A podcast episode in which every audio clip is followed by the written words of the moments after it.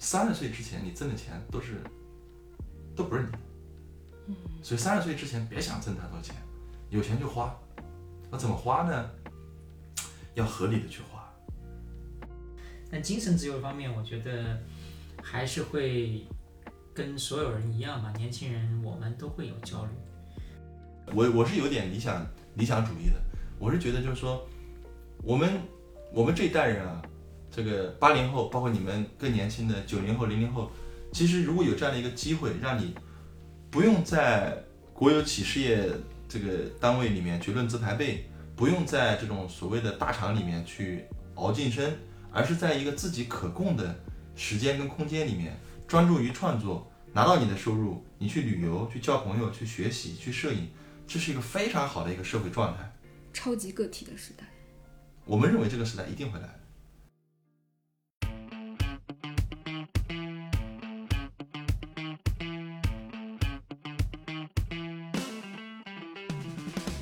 今天又是没出息的一天，欢迎收听没出息指北。那今天是非常神奇和特殊的一期，这应该是我们第一次有机会邀请到两位大朋友同时来跟我们一起聊一聊。可能跟之前很不一样的一点，就我刚刚有提到说，我们之前都是一般是两个主播啊和一个嘉宾，或者一个主播和一个嘉宾，这是我们第一次就是一个主播和两个嘉宾，所以我想用一种可能跟以前不一样的嘉宾的介绍方式，以前可能都是让大家自我介绍嘛。那我们知道，就是红雪和 Patrick 其实在现实生活中是一对非常好的 partner，所以也考验一下两位的默契，可不可以呃跟大家简单的去介绍一下对方？对，这个好，那请 Patrick 老师先来。对好的，partner 有很多含义啊，大家不要误解了啊。对，我们是这个 事业上 对的事业上的这个 partner，也是生活中很好的朋友啊。那我先我介绍一下红雪，对吧？对，对，红雪她是一个一个非常传奇的一个人物，可能大家去网上搜一搜，啊、蚂蚁、支付宝、红雪，可能都能够找到她。那她呢，应该说是一个用她自己的话说是典型的学渣啊，就是说高中没读完就进入社会了，然后呃干过这个杀过鱼是吧？当过这个理发小弟，还做过厨师。那当然，我觉得就是说他更是呃自己自学了编程，然后呃作为支付宝最早期的一批员工啊，十四年前就加入了这个支付宝，所以他是呃见证了整个支付宝从只是简简单单的这个 Excel 记账的这么一个小公司，到它这个现在这么一个一个一个一个整个的一个过程吧。所以他确实是一个呃很传奇的人物，从他的经历中可以看出来。然后同时他又是从技术呃做技术开始，然后转型到后面做业务，从国内开始转型到国际，这么一个呃互联网大厂里面这个所谓的这个大将吧啊。那当然他还是一个两个孩子的父亲啊，然后还是嗯我们这个一个一个这个我自己认为啊，还是很有江湖气、匪气的这么一个很非典型的互联网人啊，所以他是一个非常有意思的人，也是我我工作上、还有事业上、还有生活中很重要的一个朋友。对，这个是红雪。好的，那接下来有请红雪红学老师来对 Patrick 做一个简单的介绍。这这个突然气氛有点尴尬啊！我们俩在一起，这个没有这么真诚的聊，过没有这么直接的聊过，没错没错，对我我也是第一次听到他这样来来评价我啊，这个很神奇。还还挺 surprise 的，但但我觉得我我首先给他一个给他一个评价，属实啊，我觉得，但让让我让我让我还是挺开心。但是其实我，呃，我来怎么来描述 Patrick 呢？就是我可能会反过来说，嗯，因为他也跟我一样，他也是两个孩子的父亲，啊、也是一个女儿一个儿子啊，然后我们的年纪相仿，是同一年吗？我们是同一年，哇，啊，对，所以我们是同年生人。然后看上去两个没有交集的人啊，两个没有交集的，现在叫中年大叔吧，两个没有交集的中年大叔。因为我是典型的学渣，然后 Patrick 是典型的典型中的这个学霸。嗯，那大家知道 Patrick 的这个学历学历值爆表，这个在我的这个将近二十年的这个零零散散的工作生涯当中，Patrick 的这个学历，反正每次说出来都会让我觉得非常的这个崇拜啊，佼佼者。佼佼者。对，当然还有一些年轻人比他还要厉害的，但但我觉得 Patrick 这个确实很厉害啊。所以呃，你看我们有有相似之处，我们有巨大的不同。但我跟 Patrick 就是我我对他的了解啊，可能跟很多人的评价方式不一样。很多人会说 Patrick 是一个非常理性的、非常有逻辑推导能力的，然后非常的这个这个怎么讲呢？温文尔雅的。但是我看到的 Patrick 是另外一个 Patrick，就是说这都是他的表面，嗯他的内心其实非常的狂野，啊这个外表其实非常的平静啊，给人的感觉非常平静。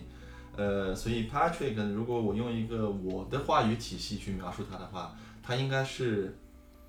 啊、他的外表像蔡崇信，就是阿里的这个韭菜啊，他的内心其实是杰克马，就是马老师，他是这样一个人啊，这这是我的观察的视角，可能跟其他人看的不太一样诶，学霸这点能具体讲讲吗？因为可能大家啊。对学霸的理解会不太一样啊，样。那确实是每个人的理解是不太一样的。对对，所以对，你 Patrick 他他经历其实也蛮神奇的。他刚才说我神奇，他他其实他是学霸路线里面比较神奇的。嗯呃，他是北大的这个计算机加金融的这个双学位，双硕士吧，啊，双硕士对。然后他应该在香港，他呃，他跟他的太太两个人都是他他他是北大的，他太太是清华的啊，我没记错的话。然后他们一家人在香港，他们毕业之后就在香港定居了，然后在香港生活了有十三年了，啊，十三年。但是 Patrick 给我的感觉就是叫乡音未改啊，乡音未改。这个他不仅在在在香港扎下根来，嗯跟他太太一起打造他们这个家庭，两个人都有非常光鲜体面的这个这个职业，嗯，而且的话，我觉得他对国内的整个的经济啊，这个这个国内的一些发展的一些动向极其的了解啊，然后同时呢，他自己对于海外的透过香港这个窗口去来对比中国的市场啊经济的发展的格局跟海外的这个大图上面，我觉得他的理解其实远超于我们常年在在在在国内为主的这些工作人群的这个视野，啊，当然也跟他的他的这个职业有很大的关系。他这个一开始做投资的，嗯，就做金融领域，非常宏观非常宏观，对，因为他他必须要去，他是长期训练出来的这种客观逻辑推导的这些能力啊，总结、嗯抽象的这些。但是我觉得他这个也是个不安分的人啊，他也在好几年前，他觉得这个东西好像做的也挺好，然后呢，也是一份很不错的收入，但是是不是就能够满足我自己的对于自己的一个规划或者说成长的一个诉求？然后他毅然决然的这个放弃了高薪啊，加入到我们这个内地如火如荼的这个互联网金融公司，到到到到蚂蚁金服来。我现在回头去看，我觉得这个选择是非常对的。就是说，你做投资做的久了，你可能是从一个局外人的角度来看行业的发展，嗯，但他这个给自己下了一个目标，是我要作为一个局内人，我要进入到一个正在蓬勃发展的一个行业里面去，然后 maybe 未来等我到了一定的这个积累之后，我可能还是会回头来做投资，但这不重要，因为你不能永远只站在是。你要你要躬身入局的话，可能换一种方式啊，所以他这个就很决然的加入到了蚂蚁金服。那可以想象，在加入蚂蚁的这几年，这个他这个跟他的家人啊，因为我是相对比较了解啊，他这个是呃，他后来是在我的团队里面，我们因为非常 close。然后当然后面包括今年我们俩一起出来决定，可能各自都会觉得在各自的人生轨迹上面达到了某一种状态之后，我们不约而同的选择了再进入到下一个阶段吧。就了总结来。说是这样。好的，我们先留一个关子哈，就是一个简单的自我介绍，还不能把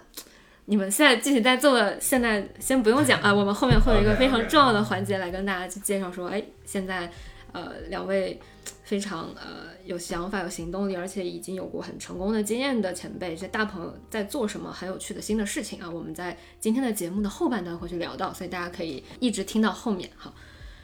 呃，其实刚才我有仔细去听，有一些关键词其实出现在两位对对方的介绍里面。就是你们觉得说，如果要用只用三个词、三个关键词或者三个这种词组来去形容对方身上最独特的特质，或者说你们认为说可能是对方身上最与众不同的，或者说最值得去呃学习呃去这种对这样的特质是什么？就就讲三个关键词，先不用解释为什么，对，你先还是我先？就还是先先先让 Patrick 对红雪来吧。给我红一个。雪啊，我三个词如果猛的一想，我觉得是第一个词应该是身高一八九，第二个词是啊兄弟义气，啊第三个词应该是人才人才磁铁。那如果请红雪来描述一下 Patrick 是什么样呢？我尝试用他的这个描述方式啊。对三个词那我第一个想到的是对诸葛亮。哦，我懂了，诸葛亮，嗯，呃对，对于我来说，嗯，对，嗯、第二个我可能一时半会儿想不出来一个一个具体的人物形象，嗯，但我觉得更像是一个，嗯，或者我用我我用一个一个形容词吧，我觉得对，可以的，就是抽象的形容词也是可以的。他极度的聪明，然后有强大的自制力、呃自呃自律性。嗯，我觉得这个或者说学习力吧，这几个吧，我觉得可以在我心目中。但其实诸葛亮已经说明了一切，我觉得是。是的。所以你们觉得对方身上是什么样的气质，在一开始吸引到了自己？就是在茫茫人海中看到了对方，觉得他哎是那个非常 special 的人，是什么样的气质？也可以用一些形容词，或者你们觉得说那种具象的这种呃对比的。什么气质？可能我觉得就是这种互补性吧，就是说一个内向，一个外向，然后本来觉得可能永远都不会，正常来讲就是说相差这么大的话，一般来说不太会，就是互相去试着交朋友，但是。我反而觉得，如果这这种这种就是说非常互补的人，有时候跑在一起，然后大家如果能够找到就是说各自内核内心里边非常一致的东西，反而会觉得、哇，这样可能其实挺好的啊。这个这个我觉得是是是这么个感觉啊。只要我关关键核心是大家有共同的一些一些一些东西，对。OK，对，我觉得我可以稍微再 raise 一下他的这个观点，我觉得已经总结的很好了。但我自己是这么看，就是说，你你人，不管你是在求学啊，还是在你的这个工作这这些场域里面，你总会遇到各种各样的人，对吧？嗯。那有些人能够跟跟你在一起共事，或者说在一起待的时间很长，但他未必能成为你会就像我刚才提到的那种那种兄弟那样的那样的感觉啊。我倒不是说不是兄弟就就不是好朋友，不是这个意思、啊，嗯就是说互补性其实是我们两个都会，其实本质上是我们两个能看到自己身上的缺点，嗯，能看到自己身上缺点的人会更愿意去看到别人的优点，而且大大方方的去承认自己的缺点，我觉得这也是一种能力。嗯，然后甚至把这个东西就勇敢的表达出来，然后别人身上暴露出来的一点点优点，我我们两个都有这种，就觉得哎，他那个那那一点很好，然后我们尝试去把它放大，去把它放大。其实我们俩在对待彼此也是也是这样。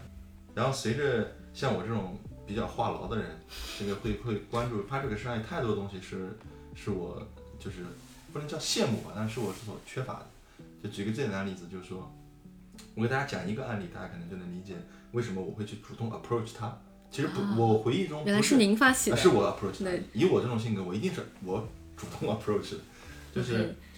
当时呢，我们蚂蚁国际事业群的这个总裁叫 Douglas Fagan，、他是这个纯纯纯粹的这个 native 的这个这个这个这个这个美国人，所以他不会讲任何的中文，啊，所以他作为我们总裁的时候，这里面就遇到了一个巨大的一个一个鸿沟。这个鸿沟不仅仅是一个一个翻译的问题，还有更多的怎么样去理解他讲的那个语义，在我们中国的互联网的环境里面，在蚂蚁金服这家公司里面，在我们这样一个几千人的一个事业群里面，我们是怎么去定位它的？反过头来，亦然，就是我们常说的一些东西，怎么能够让让 Douglas Fagan 他能够去能够理解到那个真正的东西，对吧？所以这个很难，它不是找一个翻译那么简单。而 Patrick 因为他做了这么多年的这种一级市场的这种金融类的这种工作，然后他所接触的这种视野，包括他的这种，呃，对对对对对，对于这些呃国外的这些大佬的这个沟通的这种能力，包括就是说，因为我刚才讲一个很重要一点，他一直乡音未改，他一直深刻的理解中国互联网的这个发展的整个的这个脉络，然后中间呢发生的一些事情，他是一个非常喜欢去总结、去沉淀的人。所以他这个角色来弥补 Douglas Fagan 跟我们这一层，呃，所谓的这个管理者之间的这个这个这个对接极其的重要，极其的重要。所以，就在就哪怕就是一个点，因为我跟 Douglas 去对话的时候，怎么说还是磕磕碰碰的，对吧？我我我的英语其实也是被环境锤炼，逼着硬硬着头皮往上冲的。但是跟大大那个 Patrick 去，我在听他在给 Douglas 讲我们想讲的东西的时候，总会让我有一种嗯如沐春风的感觉，嗯甚至他的翻译可能比我自己的理解还要到位。就这个就会让我觉得哇，这个很难得，因为你今天去找一个这个嗯专业八级的甚至更高水平的这些做中医中医同同传的，可能并不难找，但是要要有这种对行业、对于文化、对于市场，呃，对于甚至人性方面的东西都能够精准到位的理解，并且能够把两个族群能够连接到一起，我觉得这个能力太牛逼了。就光这一点，我觉得我要去 approach 它，然后最后通过我的种种运作，我成功的把它从大哥那边抢过来，抢到我的团队来了。对，大概是这样。对，就说这绝对不是仅仅说你的语言或者你在什么样的文化环境中生存了多少年能练成的能力，就这还有一种说你本身对于业务对双方想要的东西，你刚刚有提到过，甚至人性，就各方面都非常高度的理解。对，对，当然这里也补充一个题外话，就是其实我现在也在反思，其实 Patrick 呢，他出现在我的这个生命当中啊，这个出现在你的对我来说世界里，对，在我的世界里面，对对对，sorry，出现在我的世界，对我来说，呃，我也要时刻的提醒自己，因为我会养成一种惰性。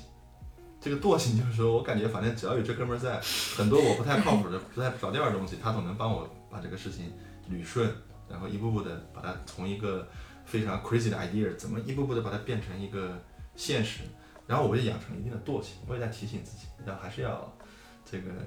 对吧？不能太太依赖依依赖它。但这是一个其实是个 happy problem，对吧？对，这是个甜蜜的烦恼。是是是。呃，刚才这一段可能红雪都是在呃比较着重的去讲说 Patrick 身上有什么可能自己需要的一部分，所以反过来，Patrick 你觉得就是红雪身上有什么是你需要的那一部分？对，对我觉得我刚才不是在描述红雪的关键词里面有一个叫人才磁铁嘛，嗯就是这个其实是我觉得他身上一个巨大的一个能力啊，就是说我们是做蚂蚁的这个出海，就是国际化这块业务的，其实确实是一个在中国互联网公司里面其实是走的比较的前，然后也是比较的。呃，就是说比较就是勇，就是比较大胆的在做的这么一块业务，那那这个确实很需要一些很强的，就是说国际化的人才来加入到我们。那这里的话呢，你会看见，哎，这么一个我刚才说有一点匪气，对吧？江湖义气的这个这个大哥，为什么底下聚了这么一大批这么有能力的这些国际化的人才，对吧？他们不管什么学历，对吧？这个经历各方面，那一定是碾压红雪的。那为什么红雪能够带领这么一帮人来来做这件事情呢？所以这个就是一定是他身上一个，我觉得是一个巨大的这么一个一个我不具备的一个能力啊。所以这个我觉得就是说，嗯，你自己就这个，首先我觉得就是说他提到了一个能力啊，就是说到你到了一定的年纪，能不能够清晰的意识到自己的缺点啊，能够并并且接纳它，同时呢又能看见别人身上的优点，并且放大它，这个是一个作为一个大的这个呃团队 leader，他一定是要非常非常具备的这么一个能力，也是红雪身上我觉得是一个超强的这么一个能力。那作为一个大的 leader 来讲，你底下他可能最多管人的时候管最多的时候几千人啊，那一定不是说事必躬亲自己去做的，一定是说怎么样调动下面的这些同学，能够一起来达到一个一个一个整个团队的一个目标的。所以这个我觉得是一个呃很难的一个能力。那我相信可能是说红雪的这些经历，对吧？从小可能也没有上过大学，都在呃社会上摸爬滚打，用他自己的话说是被社会毒打过的，对吧？然后呃对于人的观察，对于呃环境的理解，对于这种复杂性，对吧？人与人之间的复杂性，我相信他一定有他自己很强的这种洞察，也是就是说。他能够吸引那些呃人才，同时呢，把那些又很有能力的人能够揉在一起，大家一起来这个发挥自己专长的地方，而不至于就是说互相恃这个恃才傲物，互相看看看不惯这些呃有才华的人，对吧？所以我觉得这个是一个极大的一个这个一个个人特质，能够能够作为一个大的 leader 一个很大的一个特质，这个是我我我认为我不具备的啊，所以呃，如果能跟这样的人一起创业，我觉得呃，一定是说我们能够，只是他一定能够弥补我身上很大的一个短板，我们这样一起走在一起，我觉得才能够长久。对，我我听到关键词其实是说创造了一个非常理想的、非常正向的，让大家自己在这个过程中能够去极大程度的发挥主观能动性的一个环境，对，是怎么创造出来的？对我们您的分析，就包括我们现在出来创业之后，我们也当然也会考虑，就是说我们的公司应该是怎么样的一个一个氛围，对吧？我们应该要要 promote 的到底是怎么样的一个文化？嗯，呃，我们是觉得就是说，呃，之前那个奈飞啊，就是硅谷的 Netflix，它有一个很很有名的这个文化叫 freedom and responsibility 啊，就是说你要自由，同时又要有责任。那我觉得这个就是一个这个其实就是我们很向往的，也是就是说之前红雪团队很很重要的一个这个一个团队的一个氛围。首先就是大家有充分的自由，自由是说他能够看见你的专长，然后给你充分的信任啊，然后同时给你巨大的这个授权，在你擅长的范围里面，你可以去做你自己这个喜欢做的事情啊。这个我觉得是。对于任何一个这个在职场的人能够给你这样的空间，那一定是一个巨大的一个一个吸引力。但同时呢，就是说又强调，就是说这个责任，责任是说，呃，你作为团队的一份子，你对整个团队还是要有自己的责任。对于整个公司，我们大家共同的目标，对于整个集体，你要有自己的责任。那我在这个赏罚的时候，也是就是说倾向于就是说给那些。既啊在自己的领域能够充分发挥，又能够从整个集体的这个角度给予这个，就是说把自己的责任付出的这么一些人，呃，所以我是感觉就是说，他就是说可能红雪他不会像我这样把这个东西总结成这几些这些 这些字啊，但是他自己在在自己的实践里边，在他的这个一言一行里面，其实我观察到的其实就是这样。就是说，看能看见你的优点，给予你最大的自由，同时呢，又能鼓励，就是说，激励大家，就是说，朝着团队一个共同的目标，大家去前进。我觉得这个很重要。知人善任，然后赏罚分明，然后也给予对应的这种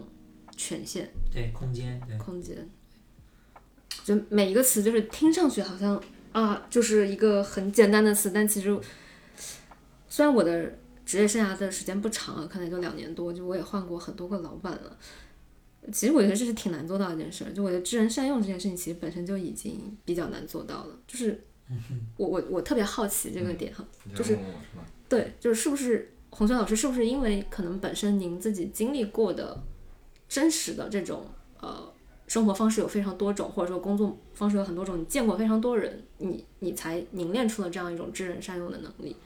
就是是怎么样去养成这种？其实我我不太想强调所谓的，呃，这个人有没有 gift，就是我们说这个人有没有天赋。嗯，有一些人会这样去去类似的评价过我。嗯，但我是觉得可能更多的确实是，嗯，生活才是我们最大的这个老师。就是所有的东西，如果你从生活中不善于去学习，不善于去感知别人的话，如果如果你说感知别人的情绪是某种 gift 的话，嗯，我自己觉得我可能是有的。但除此之外，我觉得我跟大多数人都是一样的，没有没有什么本质区别。那我也在回，我也在 Patrick 刚才在讲，我也在想，在过去的我在蚂蚁工作的这这十几年，将近十五年吧，就我自己对于团队或者说一个职业的发展，我可能。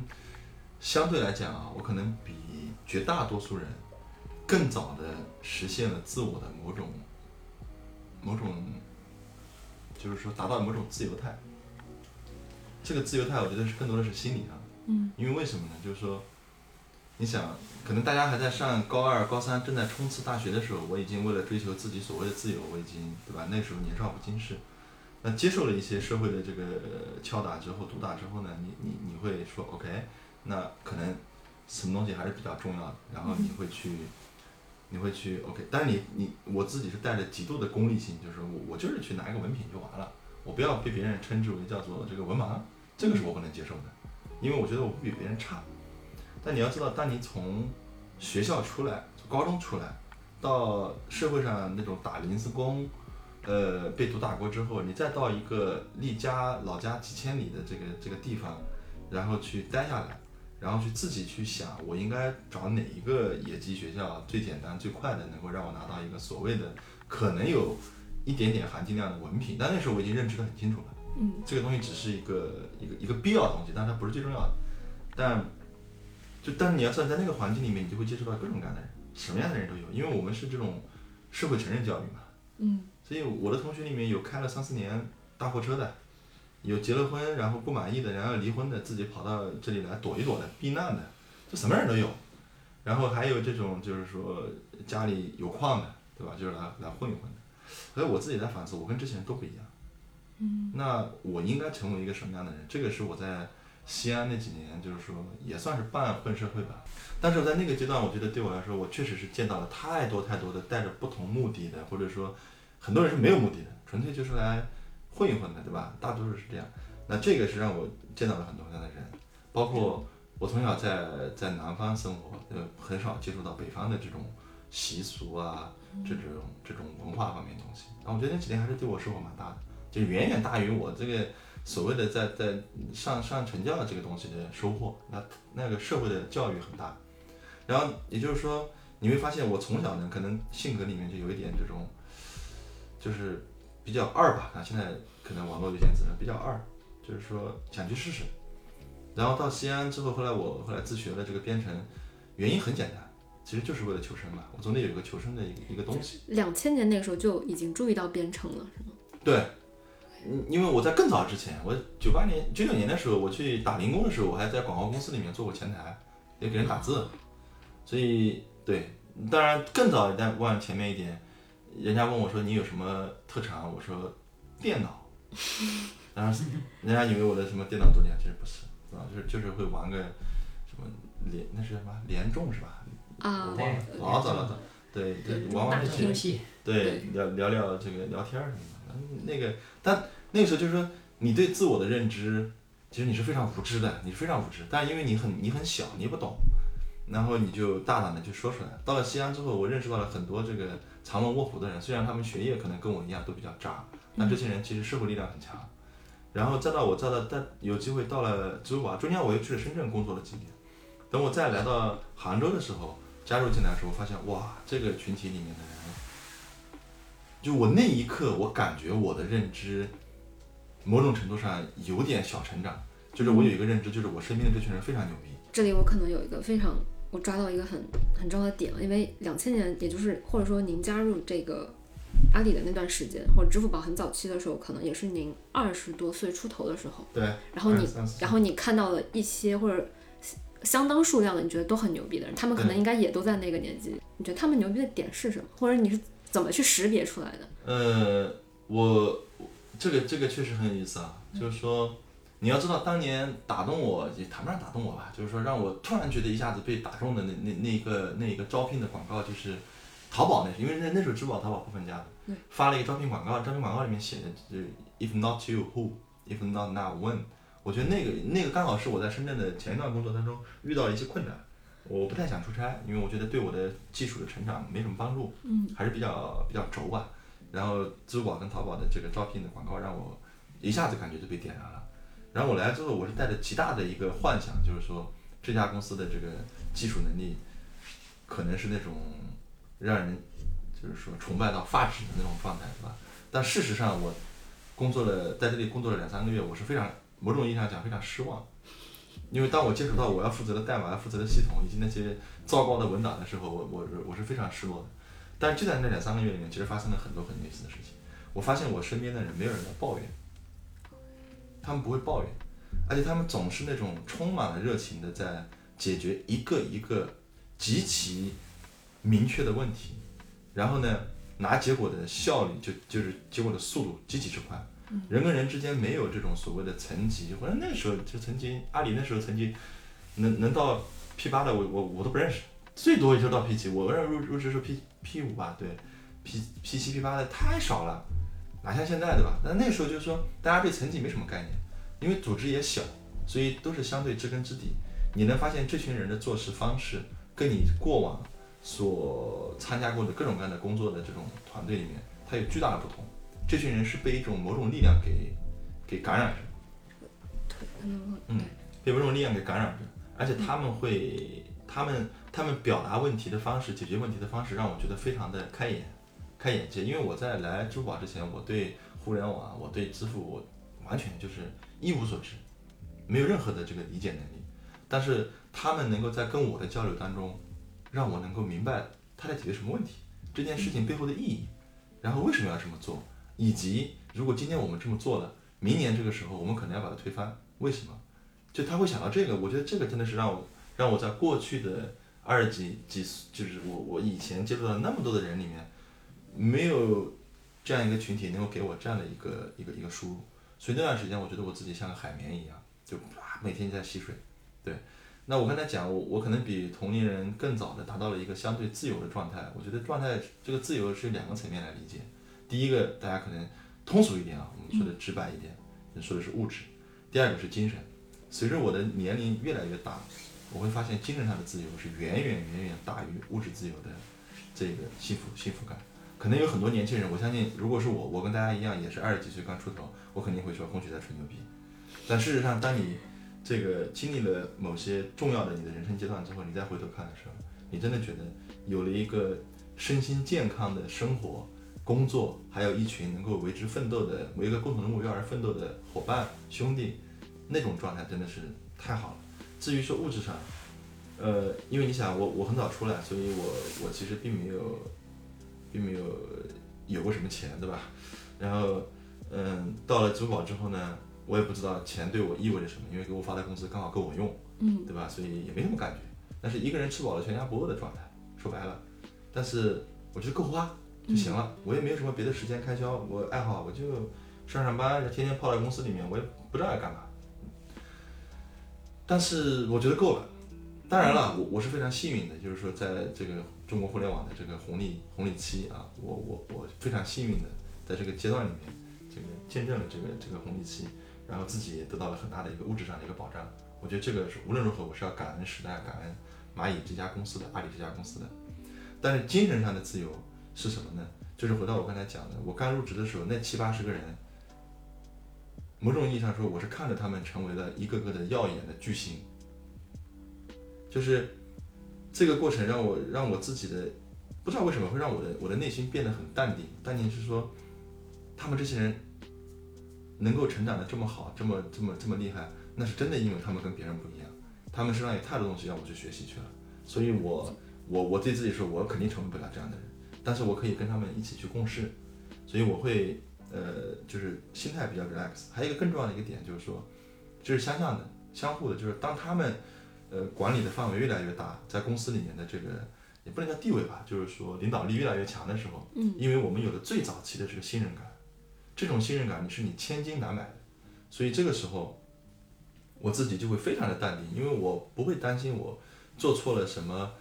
呃愚蠢的决定，或者说做了一个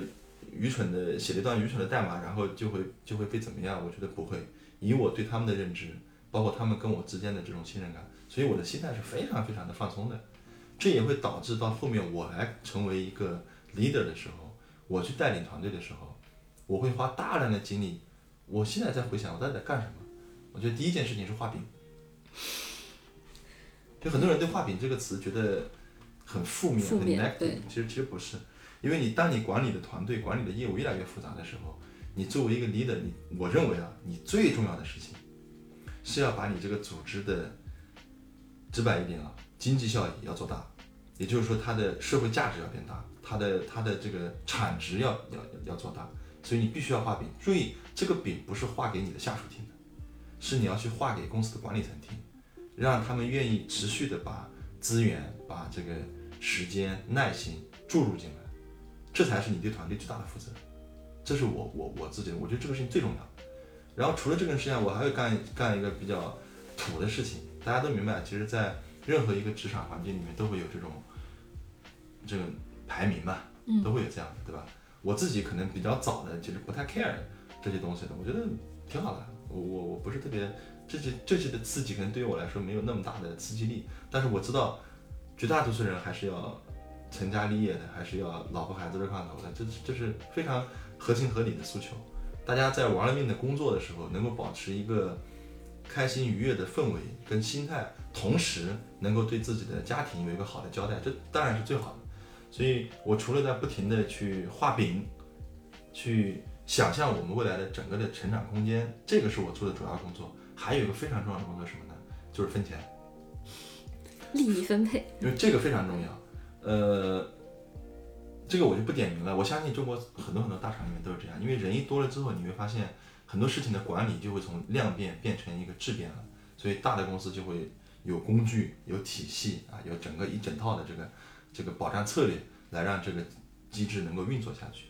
还有系统。但我觉得我跟别人可能最不一样的地方，就是因为我没把自己的成长建立在别人的成长的前提之下。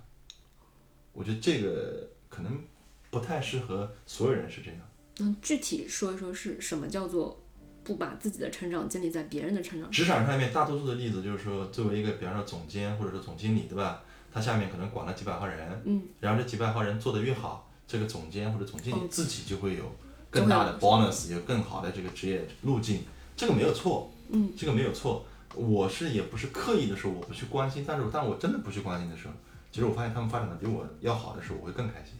就这个其实说说容易，但如果我没没有我刚才讲的前两点，就是你的某种意义上你的物质跟精神的层面的一种自由的状态的话，你很难做到这个，因为这个是反人性的，极度的反人性。对，所以我觉得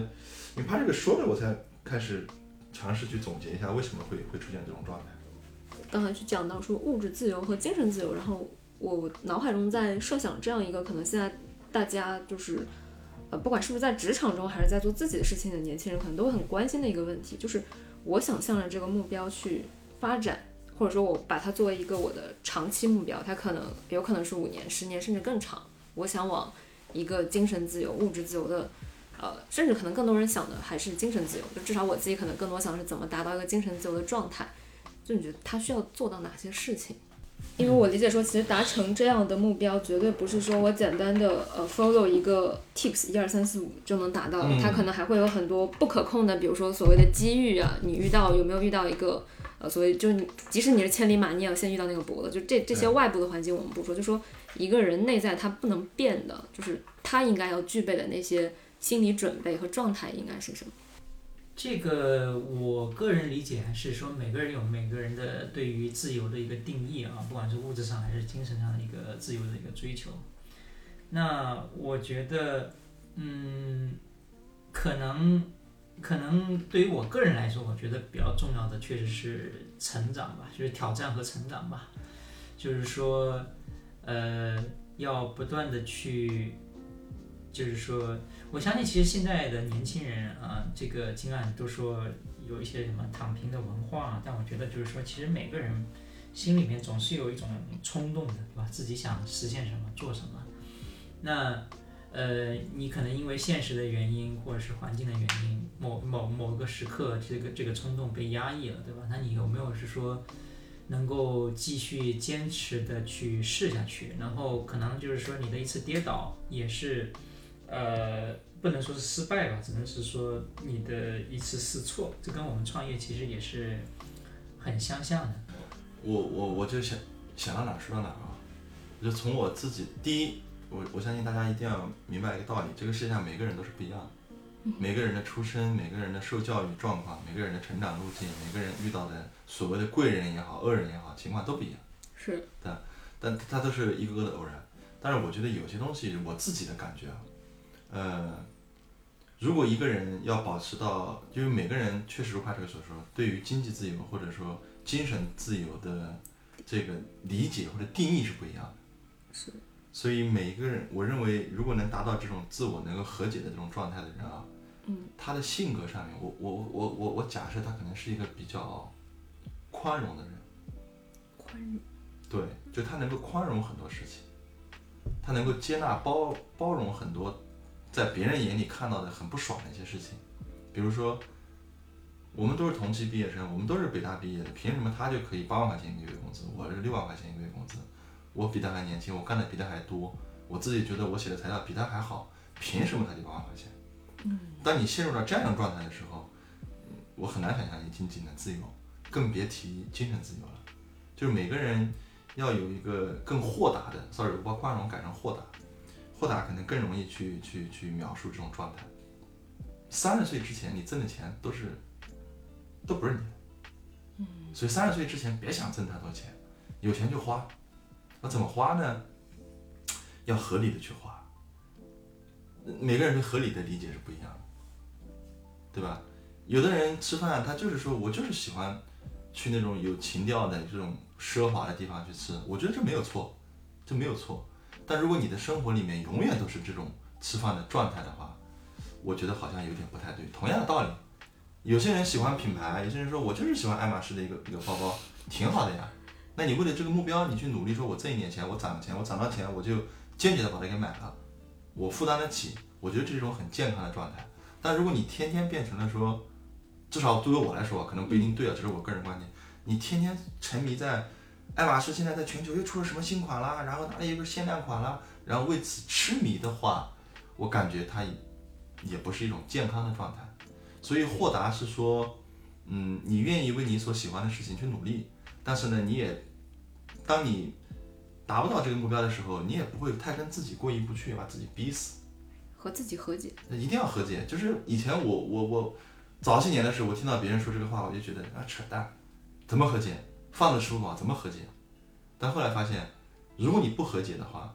如果你不和解的话，你可能把饭吃饱的概率也不大。就说这个因果逻辑不是可能很多人会想象中会觉得说是我先有钱了，然后我就和解了，而你相信我，对你一定是反过来，要我先和解才对我见过太多的人，可能在我的认知当中，他们都已经财务自由到哪儿去都不知道了，但他们会告诉我说，我不开心。这个不开心你剖析一下，有两个原因，一个他觉得我的财富不够，第二个他觉得我不自由。尝试总结一下刚刚那一段，就比如说，可能很多年轻人是想听到说啊，你告诉我，你就告诉我怎么样变成跟你一样的人就行了。但，呃，可能我自己现在对这个事情理解也是说，呃，其实没有什么通用的方法论能复制别人的成功，因为每个人成功，他不仅是他自己，不仅是呃他遇到的，就是其实跟他当时所处的环境，它是一个非常复杂的系统，对所以没有办法说提前说哦，因为比如说洪水做了老师一二三四五对，然后所以我也只要这么做，我也可以这这样。所以其实当时我前面问出这个问题，包括可能 Patrick 老师前面说这个问题，呃，有一有一些偏向哲学。就我我觉得我我是想尝试去呃问出的一个点，也是说我们内心心境上要保持一个什么样的状态。嗯所以所以我觉得在这个点上其实就是首先我们这不是一个什么成功学的什么一个交流节目啊，然后我们也没有不觉得自己有多成功，我们觉得自己很不成功，但是呃成不成功跟我开不开心是两码事儿。啊。啊，我觉得这个很重要，所以呢，我觉得呃保持一个豁达的心态很重要，因为人生只有这两三万天。对吧？如果你每日活在焦虑里面，除去你的小时候的读书什么东西，然后到职场里面是这么一个状态的话，其实对你来说不太更加不太可能就达到 meet 到那种复杂系统的那种各种各样的因子，突然就让你怎么样了？所以我们要让自己保持平和，保持豁达。但是呢，我个人的一个一个，我之所以支撑我走这么久的原因，我觉得是源自我内心的一种一种焦虑感。焦虑，我我不太想要跟大家去灌输焦虑啊，就是你你你，或者说是一种追求吧。你要有追求，就是说，周星驰说了嘛，人没有追求跟咸鱼有什么区别，对吧？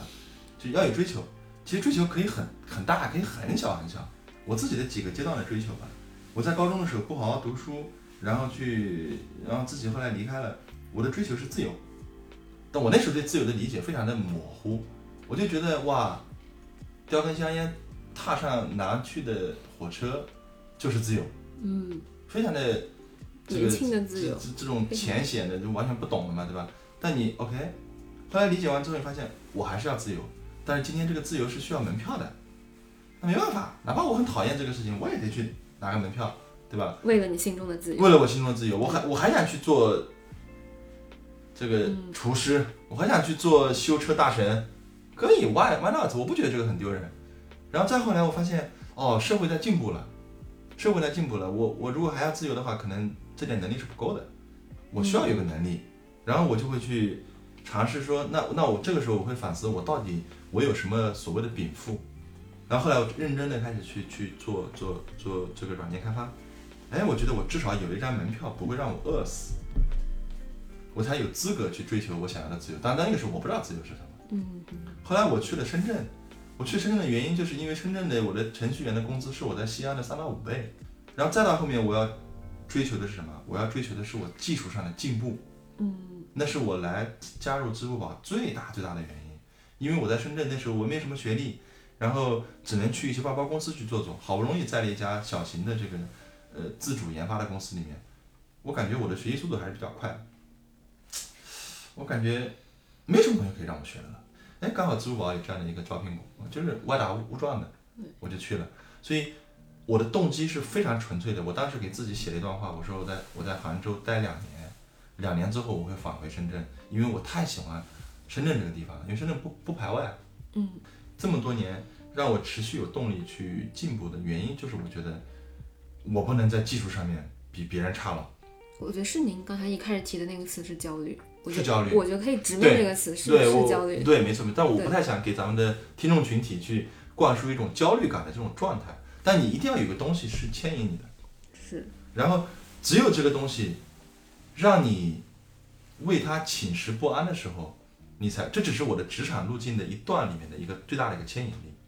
然后再到后面，我学会了谦卑，为什么呢？因为随着我的这种你说是狗屎运也好，还是说早期获得的信任感也好，我很早的就开始去带领团队、组建团队了。我招过来的人，我看完这些人的年轻人，虽然他们好像没有任何的社会经验，一张白纸，但是他们在大学里面学的，这研究生学的这些人，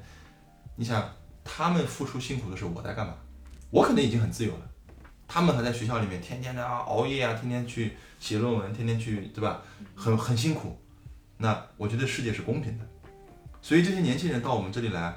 我怎么该帮助他？然后我看到他们身上，这其实是一个 humble。这个 humble 的本质原因也不能叫自卑，但我觉得是我是非常尊重这这些这些这些人的。当然，你犯了错，或者说我不不能接受的错误，那还是要请他们离开。就是我觉得一个是有一定的焦虑，加上一种可能天可能说自己的发展路径，就是因为缺了那大块嘛，那一块缺了，所以你会自然而然的，就是对拥有这块的人，你会对他们非常的尊敬，因为你知道这件事情不容易。所以，但是我觉得，如果说今天我们谈到说，我们刚刚参加职场、大家进入职场的年轻人，大家怎么样有一个路径，能够去去所谓的达到某种状态的成功，我觉得这个，嗯，我反正我是说不出来的。但是有一点，如果你心里没有一个牵引力，这种牵引力可以是你的爱好，可以是兴趣，可以是你为了他要吃饭，那种牵引力你必须要有。嗯，然后同时的话，你保持这种豁达的这种心态，我觉得可能会会会不会太差，我我是这么看的。派这个老师有没有对，我觉得可能？到了我们这个年纪，呃，物质自由这方面，一方面是说确实也积累了一些物质，然后呢，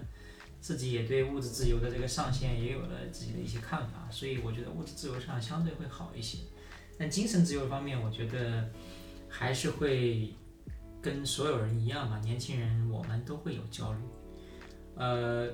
所以反而到了这个年纪，开始去接触一些像冥想这样的一些东西。这些东西可能在我年轻看来，这什么神神叨叨的这些玩意儿，对吧？但是呢，就是说，你当你学的东西越多，了解到人为什么会有焦虑，对吧？然后人为什么呃会无时无刻的在一种呃感觉，就是说自己的大脑不受自己控制，然后自己不断的产生一些这种情绪的时候，就会去试着去去做这些事情。我也是大概大半年之前开始自己去练习冥想这个事情嘛，我觉得确实也有挺大的一些帮助。就是说，就好像抽离出来，然后你自己看自己的这些这些大脑里这些想法，然后你会发现，他们确实是就是说完全不受控制的。然后我记得曾经呃不知道是哪个大佬说的，就是说好像呃这个说你要活在当下，对吧？该吃饭的时候吃饭，该睡觉的时候睡觉，这个听上去好像是一个什么废话，对吧？但实际上你真的是有多少个人能做到？就说你在吃饭的时候，你是真正在欣赏你的这个这个饭，对吧？这个食物的美味，而是而不是说我无时无刻的在想着我的那些啊，这个这些可能工作上的这些狗血的事情、勾心斗角的事情，这些种种各样的事情，你就会把自己大脑无时无刻的在一种焦虑的这个状态。所以偶尔抽身出来看一看自己，哦，你为什么会？你其实在这个这个无人驾驶的这样状态，想了一些这么多不易的事情，你应该把这些事情，呃，这个放放边上，想想你自己的当下，对吧？该吃饭吃饭，该睡觉睡觉，该创业创业，对吧？该团建团建，该快乐快乐，该这个这个伤感的时候伤感。我觉得这个，呃，这个是我现在到了这个年纪，可能会对更年轻一些人的一些一些一些建议吧。这些建议可能在。在年轻的时候会觉得这些东西都是一些无意义的东西，但是现在可能不知道是老了还是怎么样，我觉得会有这么一些想法。有一点儿。我觉得这个就很像他说，你以前看山是山，后来看山不是山，再到看山是山。因为因为其实可能很多人会觉得说啊，我现在如果听到一些呃长者去跟我讲。呃，讲一些他们的人生的经历，或者说一些建议，呃，可能我们预期会听到的是说，你要很努力，你要很拼，你要抓住机会，你要看准赛道，对吧？但其实今天我觉得洪雪还有 Patrick 老师都给我们讲了一些，在我的理解里面，恰恰是更重要。但是可能在我们当前的年纪段哈，或者在当前我们的阅历里，因为我们经历的东西不够多，甚至说因为我们碰的壁不够多，有可能没有办法，就我们听到了，我们可能以为在逻辑上我理解了，但实际上我没有。真的去体会过那个东西，但我觉，但我可能自己的直觉上会觉得这是非常重要的一些点，就是它其实是关乎于我们怎么样去在随时都有可能变化的环境、复杂的这种社会状态中去始终找到自己的东西。比如说，你得知道什么是牵引着自己的，有的对有的人来讲，可能牵引他的是恐惧，对吧？生存的压力。然后对有人来讲，可能牵引他的是一种梦想，或者说是他自己的热情所在。然后可能对有人来讲，可能牵引他的就是一些非常直白，就我就想赚钱，我觉得这也是一种有效的牵引。然后可能 Patrick 老师刚刚讲到一个点，呃，也是我非常感兴趣吧，或者我很好奇的一个点哈，就叫冥想。如果在这种状态中，其实我们是真正意义上能够感知到我在当下的这个环，我在当下的这个时刻，我是在场的，就是我的精神是在场的，我非常清楚。我的脑海里到底闪过了什么样的念头？就就这个东西，我知道可能很多没有，如果没有真的去接触过的话，第一次去听到这个概念，可能会觉得是太玄了，玄而又玄。嗯，当然我也没有办法用我的经历去说这个东西一定是好的哈，但是可能基于我自己看过的一些书啊，或者了解过的一些信息来看，确实是非常多。呃，我们我们在外界认为在各自的领域上已经取得过相当成就的人都有分享过这种。呃，这样的一种习惯就是冥想，或者说呃正念练习。所以如果大家对这个感兴趣的话呢，其实可以去我给大家推荐一本书叫《新世界》呃，或者说大家也可以在微信小程序里面去搜呃冥想这个关键词。其实现在已经有非常多很成熟的这种产品可以教大家怎么去做这个事情。好，然后刚才其实我们呃在之前的整个对话过程中，其实隐隐约约都有讲到创业，呃都有讲到现在这些关键词，所以我们。呃，可能之前，更多是在聊过去的事情，现在我们就聊当下的事情。对，创业我们是怎么说呢？就是说两个呃，心里还是有点火的这个中年男人，对吧？有一点倔强，想出来做一点自己这个挑战自己的一些事情吧。那这个创业这个状态呢，我感觉呃，我们其实刚刚开始也才四个月的时间。所以还是一个，呃，应该说状态还挺挺好的啊，就是说挺挺挺挺 enjoy 的这么一个，挺享受的这么一个状态。那，嗯，对我觉得创业对于我们两个来说也是一个全新的一个挑战吧，也是我们，嗯，跟过去说再见，对吧？过去的这些这些荣耀也好，这些这些这些伤疤也好，对伤疤也好，这个是。呃，很多是属于平台的，对吧？啊，啊，那我们两个作为个人，两两个两个老人老男人可能是觉得要有一点属于自己的东西，所以我们决定出来创业。对，所以驱动你们那个点是要自己的东西，我可以这么理解吗？就是非常重要的三三个三个次机会。第一次机会呢，就是你的学学生生涯，那我们就就说，比方说你你有没有上到一个好的大学，有个好的专业啊，有没有读研啊等等各方面。这是因为这段这段时间足够长，嗯，他对你的这个专业能力的这个这种这种，就是你的你的你的内核的这种这种专业素质的这种训练，它是一个长周期的，就这是一个很重要的一个关键节点。第二个节点呢，就是你你的职场职场生涯。但我们说的职场，不是说啊，我今天这家公司干了半年，那个厂里面打了半年工，这个其实不算，就是它相对是一个比较长的，可能五到八年甚至更久的。这一段呢，是对你的职业人格的一个一个塑造的一个关键阶段。那第三次机会是什么？第三次机会是你要出来创业。我们觉得就是说，如果前两步那个绝大多数人可能在第二步的时候，他他他，或者是他没有太多的这种自由度去做第三次的尝试。嗯，我们觉得在我们这个年纪，在我们的阅历以及我们对未来的一个一个一个直觉性的一个判断上面，我们觉得要把这个第三次机会给把握住。很客客观的一句话，如果我们两个现在四五十岁了，我自己觉得我们两个出来，在在在有现在当下的这种这种热情，我觉得可能也不太，身体也跟不上了，可能说脑力也跟不上了。但现在这个时候，可能属于大家说的这个叫当打之年，那三十六七岁的时候，这个出来进入到我们人生的第三次这个第三个阶段里面，我觉得对我们两个来说意义还是挺大的。但我本人呢，因为第一次这个踏空了，这个 确实没做好，也是自己的选择。但我第二次的这一段还可以，我自己给自给自己评分的话，所以第一次不及格，第二次我觉得还还不错，中上。那第三次的话是一个全新的一个阶段，嗯我们也是小白嘛，所以第三次的话，可能他这个前两次都做得很好，但我我我是有这个，就是说有一点这个有胆儿肥吧，就是说我还是要出来试试，对，为我们这个可能的第三次这个这个阶段去让它启动起来。那是谁先开启的？就还是有您先跟 almost 同步吧，就同一时刻都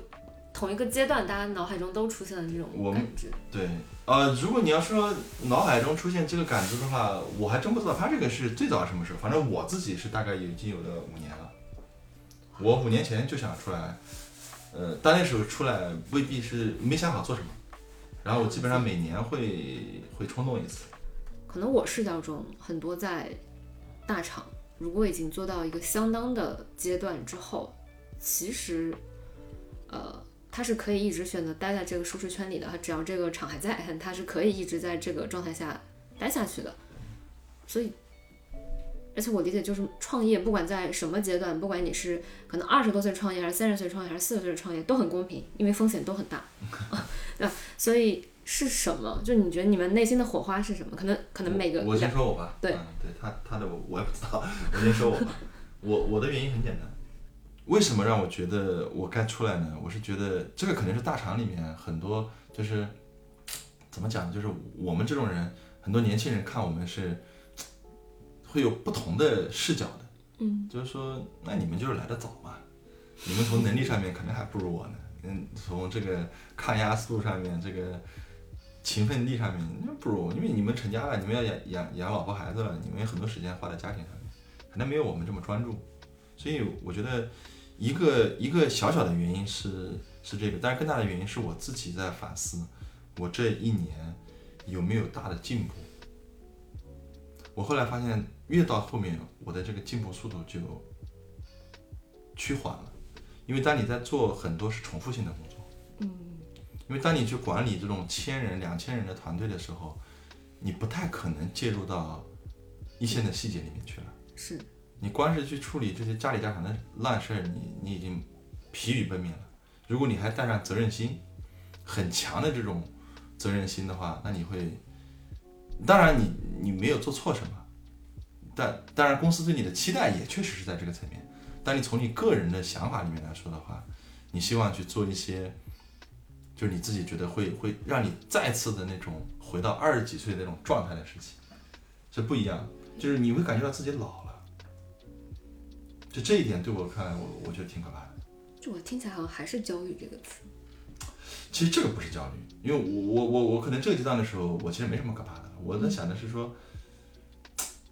我我脑我脑子里会会补一个画面，这个画面就是说，有一天，比方说我五六十岁的时候，假设命好，我还活着，然后身体还不错，我跟我小孩子跟我孙子辈吃饭的时候，我孙子问我说：“爷爷，你这辈子最成功的，你你最最想跟我吹牛的是什么事儿？”我会突然语塞，我不知道说什么。就我会想象那个画面，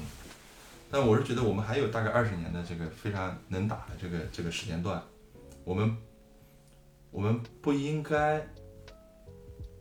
成为这个某种规则下的这个这个这个这个，反正我个人是这么想的，我不应该成为某种规则下面的就是这个机器。我希望我有新的创新力，或者说就是可能成为一个某种别人制定规则下的。最好的玩家这件事情已经不再能不再能刺激你了啊！对对对对，你要自己去创造一个新的游戏啊！对，但你总结的很好，就是在在在过去我的牵引力足够，然后我的这种这种呃对别人的尊重，我觉得是发自内心的，我觉得都 OK。但是现在我开始审视自己的时候，我发现这次机会跟我前面的两次是不一样的。前面两次我的那种危机感极强，是生存的压力，是合理的。这个所谓的财务收入，或者说合理的精神自由的这种诉求的必要准入条件，但是现在我觉得我有了更大的选择的可能性了。嗯，我那我决定要做一些让我觉得很很很有意义的事情，然后很好玩的事情，再让我回到二十二三岁的那种状态里面去。虽然我可能不能像二三岁那样写代码，但我可以保持那种状态，去跟一些更有创造力、更有。想象力的年轻人在一起共事，我觉得这样会让我觉得更好玩一些。肯肯定会更辛苦，肯定会更累，肯定会更加的这种不确定性，风险很大。但那又怎么样呢？因为我还是，我还是那个，我还是那个观点，大家只能活两三万天，所以你怎么样让这个在你有选择的时候做的活得更精精彩一点？我觉得还是有不一样的判断吧。嗯，还是一种。编程只是编程的对象不是代码，它是一个更复杂的体系。面对一个更加复杂、高度变化的世界，去扩展自己的蓝图，这种这样的一种感觉。给自己一个答案吧。哦，嗯。然后到派水克老师。对我决定创业，我觉得这个这个肯定是一个人生重大的一个决定啊。我觉得有两个方面去考虑，一个方面就是说。你自己最终要的是什么，对吧？这个每个人不一样。那对于我自己来说，其实是大学的时候，对于当时学计算机嘛，然后当时是对于这种特别美的东西啊，就是说这种美的工业产品、美的呃艺术设计、美的这种 app，这种这种这种秩序感是吗。对这种这种东西的这种这种喜爱，然后这种这种这种热情，当然就是那个时候就是就是很坚定的果粉啊，所以对于乔布斯啊，呃是就是就是会学他很多的东西。那我觉得就是说自己可能最终是想创造一个伟大的企业，像苹果这样伟大的企业。那当然就是说，呃。你会去判断，就是说现在自己有没有能力去做这件事情。在你没有能力去做这件事情的时候，OK，我可不可以为一家伟大的企业工作，对吧？去学习，然后可以一步步的达到这个目标。然后当然就是说，就是从刚开始做投行啊，然后到进入到这个互联网公司去实际的去做这个业务的时候，我觉得这其实是自己一步一步的在向这个目标去逼近。然后所以在去这个去年的某一个时间点。在跟红雪聊的时候，我们就我其实在想，就是说今天是不是到了这个时点，可以去试着去呃做所谓的建立一家伟大的企业的第一步了。那其实你你可以你可以问自己，其实跟红雪说那个很像啊，就是说自己的孩子问你的时候啊，你你你你有没有做一些什么有意思的事情？然后还有就是说所谓的这个 Bezos 的所谓的这个后悔最小化的原则，对吧？就你想象你八十岁的时候躺在一个躺椅上，然后在那个时候问自己，哎，我在那个年纪的时候，三十多岁的时候，你想的是八十岁，应不应该？不是，你要先想象你是八十多岁的时候，最极端的状况，嗯，对，然后想象你在这个呃三十多岁的时候要做这么个决定，你会不会后悔啊？可能八十岁的时候对自己说不后悔，那就干啊。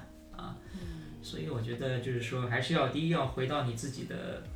想要追求的东西，第二就是在一个人生重大的决策的时点，想一想这个是不是让自己最后悔、最小化的这么一个决定。如果是的话，那就去干吧。我记得以前有一个这样的采访，就是去采访了很多呃年迈的人，然后去问他们人生最后悔的事情，然后你会发现大部分的答案其实都是说他年轻没有做什么，而不是他年轻做了什么。是的，大胆去试一试。所所以你们现在在做什么呢？这个可以介绍一下，要要不先请洪水老师来介绍一下这个。行，快说或会好的，请拍摄老师来介绍一下。对我们成立了一家公司啊，公司名字叫我们叫正常工厂，正常就是正常人的正常，工厂当然就是不是那个这个呃企这个工业企业的工厂啊，我是场是场所的场。那我们其实花了好长时间在想这个公司的名字啊，然后呃一直在选啊，然后选来选去，我们觉得就是说，还是觉得这个名字最符合我们的一些共同的一些期待吧。就是说，我们想做点儿，我们是这么理解这两个字的啊，正常。呃，我们是觉得在现在这个浮躁的这个年代啊，社会，然后其实想正正常常的，呃，这个做一些比较有意思的事情，其实都不容易了啊。就是说，确实有一些。嗯，开始出现一些不正常的事情，大家开始习习以为常了。我觉得这个可能不是一个好的一个一个一个一个一个呃事情，所以我们一直就是说要遵从自己的内心，做一点正确的事情，做一点，然后再要保持自己的一个平常心啊，这个是我们自己对这两个事的一个理解。然后说白了就是说，你必须要想的长期一些，就是说，呃。不正常的事情肯定不会长久，啊那嗯，你只有做正常的事情，你才能够做的这个长久。所以我们还是想的就是说，能够怎么样把这个事业做成一个长期的事业，而不是说，呃，第一天就想，比如说我们想做数据库，我们就讲某某数据库公司，或者我们第二天就想做去。啊、什么做一个什么消费者平台，我们叫某某消费平台公司，对吧？我们还是想做一些呃正常的事情啊，所以我们就就先把自己的公司的名字叫做这个正常正常工厂，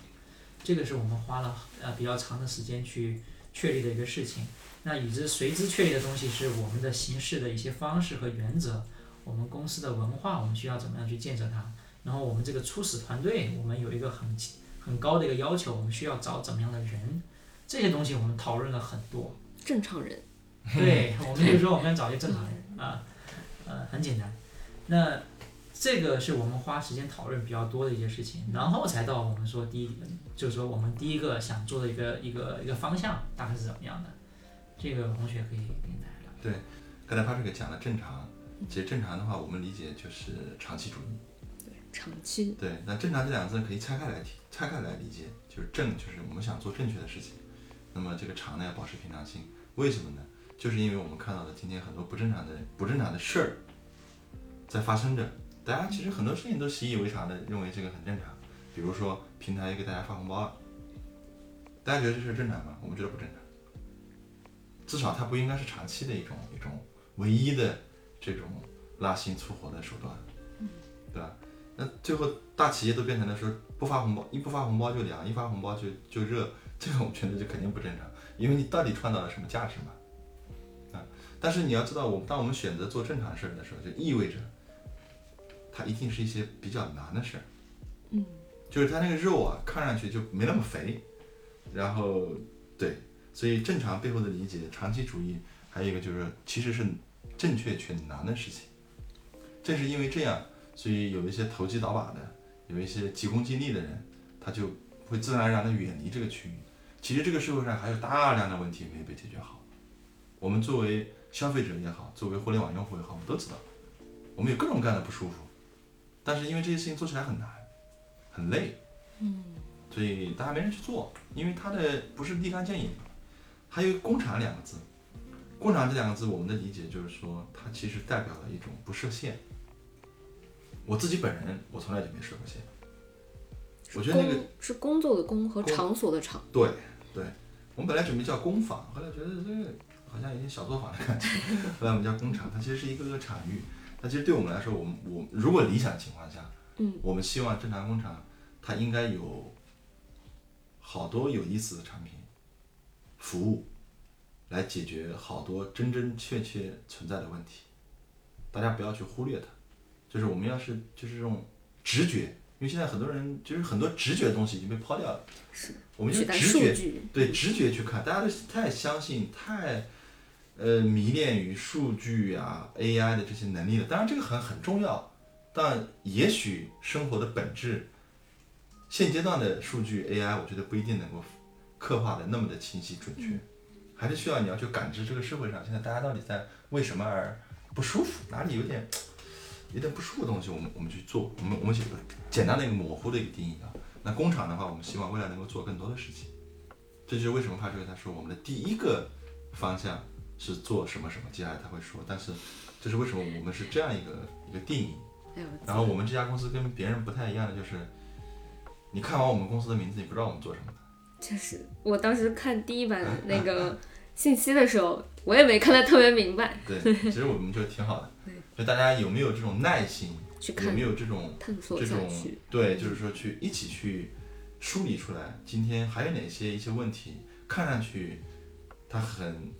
很小，呃，这个这个这个各方面的好像市场也不是很大，但事实上它是真正有意义的一些事情。当然，我们是做商业机构嘛，我们也也不是，我们现在还没有能力去谈到很大的社会责任。我觉得现阶段我们的社会责任就是我们要活下来。嗯，我们先活下来，以后我们才有资格去谈所谓的企业社会责任。但我们不太会给自己去设限。但是说了这么多的理念，你总得要落地嘛，总得要认真的去想我们第一件事情做什么。这就是他这个接下来要介绍的我们要对我们公司叫正常工厂，英文名叫 Normal Works 啊，就是正常的，也应该我们认为应该是能行得通。对。然后我们在想我们创业方向的时候，其实，呃，就是说我们没有想，就是说以前是干嘛的，我们可不可以很快搞一个，我们能够很快把我们以前的经验和这种积累吧，很快能够这个快速复制呀，复用一下的这么一个创业方向。我们是想考虑，就是说，第一个比较重要的事情是说，你想服务哪个群体？呃，这个是说，你如果你对你自己的客户，你你不不热爱的话，我觉得这个创业可能会比较痛苦啊。尽管可能很赚钱，但是如果你不爱你的客户的话，我觉得会比较痛苦。所以我们现在就考虑，就是说，有没有哪个群体我们非常热爱，他们是在处在一个上升期，然后又有很大痛点的人，我们可不可以去帮助他们？很正常的一波人。对，所以我们其实想到了，就像鸭子这样的一个创作者的一个群体。那这个群体呢，我们觉得首先是，就是说我们能够感觉到这个群体的这个声量在社会中是慢慢的这个被放大、被被听到。然后呢，他们确实是一一最有活力啊，然后最最能够代表未来的这么一个群体。我们可以想象未来的世界，不管是元宇宙也好，还是怎么样也好，那一定是需要靠这个群体不断的创造一些东西，啊，不管是数字资产也好，内容也好，他们才会就是说这个未来的世界才可能可能会丰富多彩，对。所以呃，创作者这个群体，我们是我们是非常的认为，就我们是认为他们是非常代表未来的，同时呢，也是我们自己的一些呃有点理想主义啊情怀也好，我们是觉得这个群体是呃非常我们是非常喜欢的啊，所以我们是先呃，就 No，我们又看他们有没有什么很大的问题有没有被解决。那我们总体是感觉就是说，现在很多年轻人，呃，我记得之前欧美可能有一个访谈，问他们那个时候年轻人，这小孩儿你你想做什么？很多小孩儿说我想做这个 YouTuber，啊，他们想去做这样的一些事情。那呃，但是在我在国内，我感觉就在中国的话，还是大家呃把创作这个事情还更多的在一个群体层面，还停留在一个自我表达的这么一个阶段，还没有说我要把这个事情当做一个事业来干。那这个实际的，就是说，在中国，其实你完全以创作为事业呢，可能还并不是一个，呃，那么站得很住的这么一个一个一个一个事情。那，但我们又是觉得，就是说，为什么你有热情，然后你不能够以靠自己很热爱的事情为生呢？对吧？我们。之前对吧？我们的父辈、我们的祖辈，他们都是干自己挺挺挺喜欢的事情，然后以自己的事情这个喜欢的事情为生。为什么我们现在年轻人就是说要被逼的去说？哎呀，我就是没办法，我先赚一份钱了。尽管我不爱热爱这个，对吧？那我可以这个，但是我 anyway 我要赚钱啊，对吧？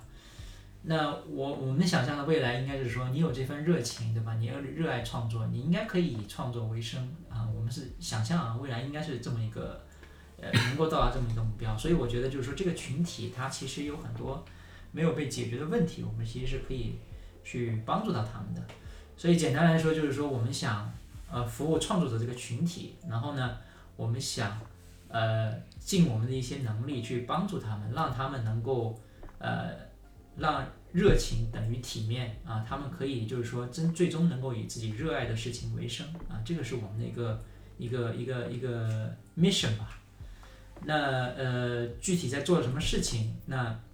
那我们当然是用互联网的这些产品，呃来帮助他们去呃在他们自己其实他们自己个人创业的这种一个路上，不管他是想把它做成第一事业还是第二事业也好，在这个路上我们。把他们需要的一些呃这种这种工具提供给他们，帮助他们在这种这种实现自己的他这种个人创业的这个路上，给他达到一个一个能够规模化的能够实现一个一个可能的一个成功的一个路径。这个是我们现在想做一件事情。对，我这里也可以补充一下，就是因为我们在大厂里面待的时间都比较长，那么对于平台的这一套它的运作的原理也相对理解的。比较全面，嗯，所以今天，呃，如果如果大家稍微去总结一下，比方现在大家处在一个 Web 二的这个 Web 二点零的这个世界里面，对吧？大家几大巨头其实是把互联网的江湖就变成了一个个的局域网，对吧？有一个个大的节点，你要去，你当然是可以去生产内容，但是你生产的内容，你所付出的代价跟你的回报是不成比例的，对吧？其实内容也好，知识也好，这种信息也好，它都是应该是有有价格的。现在是没有价格，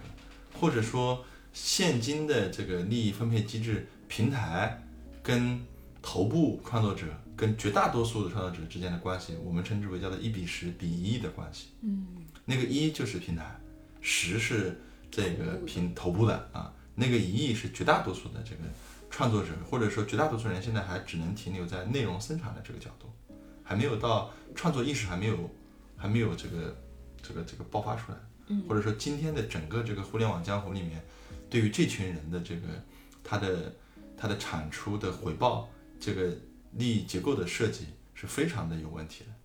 非常有问题的，嗯，没有一个特别好的一个呃社会利益这个这个分配的一个好的制度，这是一个不正常的点。我们认为它不正常，我们认为不正常，我们认为不正常的是说。当然，这里我们就不举例了。比方说，几年前这个直播带货起来的时候，我当时我自己，我反正我我我我这个直觉，我说这种事情太有问题了。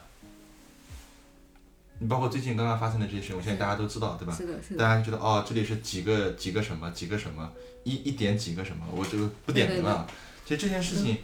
你在几年前你就能感觉到这种事情它一定会崩的。在某一个节点会埋雷爆炸，它会爆的，也会爆的。只不过呢，人的这种心理都是这种，反正击鼓传花吧，反正只要不是崩在我身上就行。所以现在这种这种这种经济利益分配的方式导致了什么呢？导致大家，如果你是一个有有专业素养、有有审美，呃，审美这个这个这个这个追求的人，然后你有很强的这种个性，你的内容或者 IP 的创意的含金量其实是很高的，它取决于你对社会的观察，它取决于你从小接受的这种各种各样的教育，其实这是有成本的，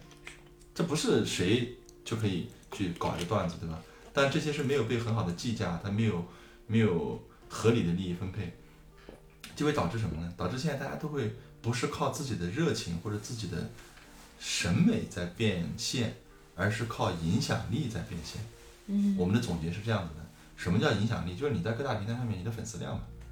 你粉丝量到达千万级，你变现太容易了，因为广告商一定会找到你的，品牌方一定让你带货，对吧？那你你各种方式你的变现逻辑就会非常的顺，而且它是爆炸式的这种增长。但这个东西，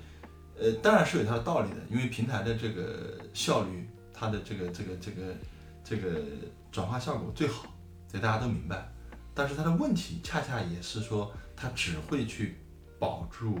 那头十个人，那那一亿个人他是没有获得感的，这是我们看到的问题。因为今天所有的平台其实都是这个逻辑，大家都是在卖人头，对吧？谁的人头多，那它的平台的这个网络效应就大，然后它的这个流量的这个这个黑洞就产生了。而且它会有个马太效应，就是而且越早。现在现在现在太极端了。对，马太效应是在任何行业里面都会有，但如果极极端到百分之九十九点九九跟百分之零点零零一的这个关系的时候，你就发现这个这个太太有问题了，这样只会去极大的去错杀或者扼杀这些这些人的创意。他没有办法，他他为了获取更大的影响力，他就必须去生产大众像那种这种这种消费品类的商品一样的逻辑，就是今天有人喜欢看一个这个炒菜的视频，我们所有人都去做炒菜视频，但是我是不是做炒菜的专家呢？不是，我是不是那菜做的特别好呢？不重要，对吧？大家都在做同质性的东西，嗯，那这样的话，公众的付费意愿就会更低，因为都一样的。非常容易获得，太容易获得了，就是就是快。餐式的嘛，就快餐式的，因为快餐式对于人的这种注意力的这种这种消耗，或者说这种成本，大家会觉得说它最低嘛，我嗯看个一分钟，然后点个赞结束了。那这个点个赞之后，对你来说，你的你的你的收益是什么呢？所以就会出现各种各样的包装，所以 MCN 机构就会出现，对吧？等等，这它是有逻辑的，这个这个业态存在这里，它是合理的。但是我们就在想说，怎么样能够帮助到那个一亿人，让他们能够有更大的获得感。我们是冲着这个方向去的，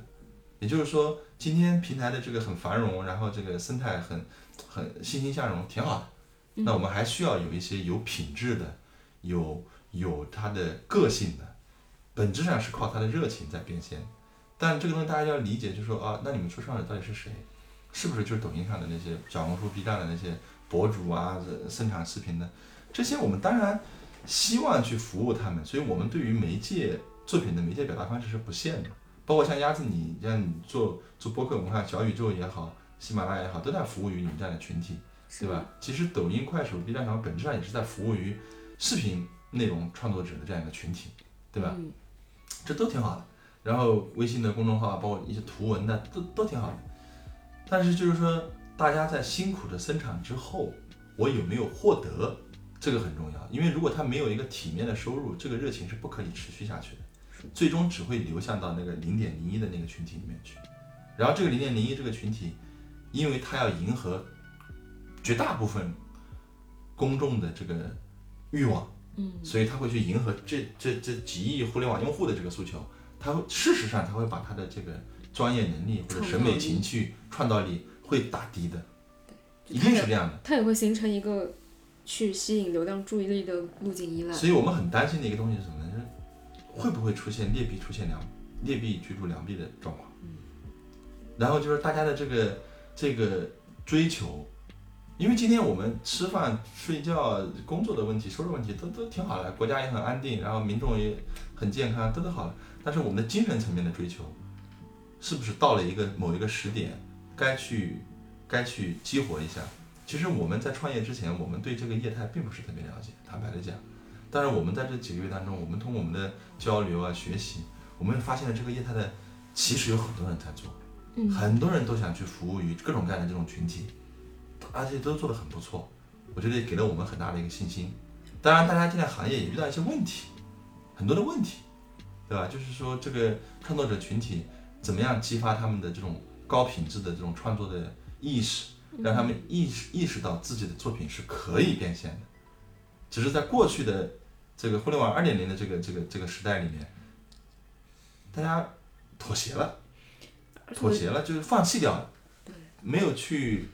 没有去争取。我们想为这样的事情的发生去尽一点自己的力量，去做一点事情啊。就是如果质朴的来讲，就就是这样。我们坚信这个群体是未来的塑造我们更加丰富多彩的数字世界的主力。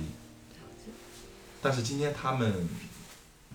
还不够体面。我是说，从这个付出跟回报的层面来看，我们觉得有大量的人可以被挖掘，有大量的人值得被尊重，然后应该获得更加体面的这个收入，然后来形成一个正向反馈，让他的创作能够得以持续。这是我们想做的事情。对我理解，刚才洪泽老师有提到一个很重要的现象，是说其实会有大量的他他的专业度、他的审美、他的创造力，在客观上也是足够好的，但可能因为他的领域是相对小众和冷门的，他的领域是不吻合现在可能各大流量平台的这种呃流量逻辑的，对，没有办法得到很体面的收入。当然，可能在这个之前，可能基于我自己的观察哈，就是我呃我也会看到一些有这种能力的人，他会认为赚钱是一件羞耻的事情，就可能在这个之前会有一个对他们的对这一类的有潜力的创作者一个观念的，或者说呃在产品领域经常有个词嘛。心智的塑造啊，让他产生这个心智，然后再到说我们给他这样的能力，给他这样的条件，让他去呃让自己的热情变成体面。这其实是一个很伟大的，或者说我我从我自己就作为一个创作者是要去听的话，我也会觉得是一个，我也希望这天能早点到来。我们一起努力，对，我们一起努力。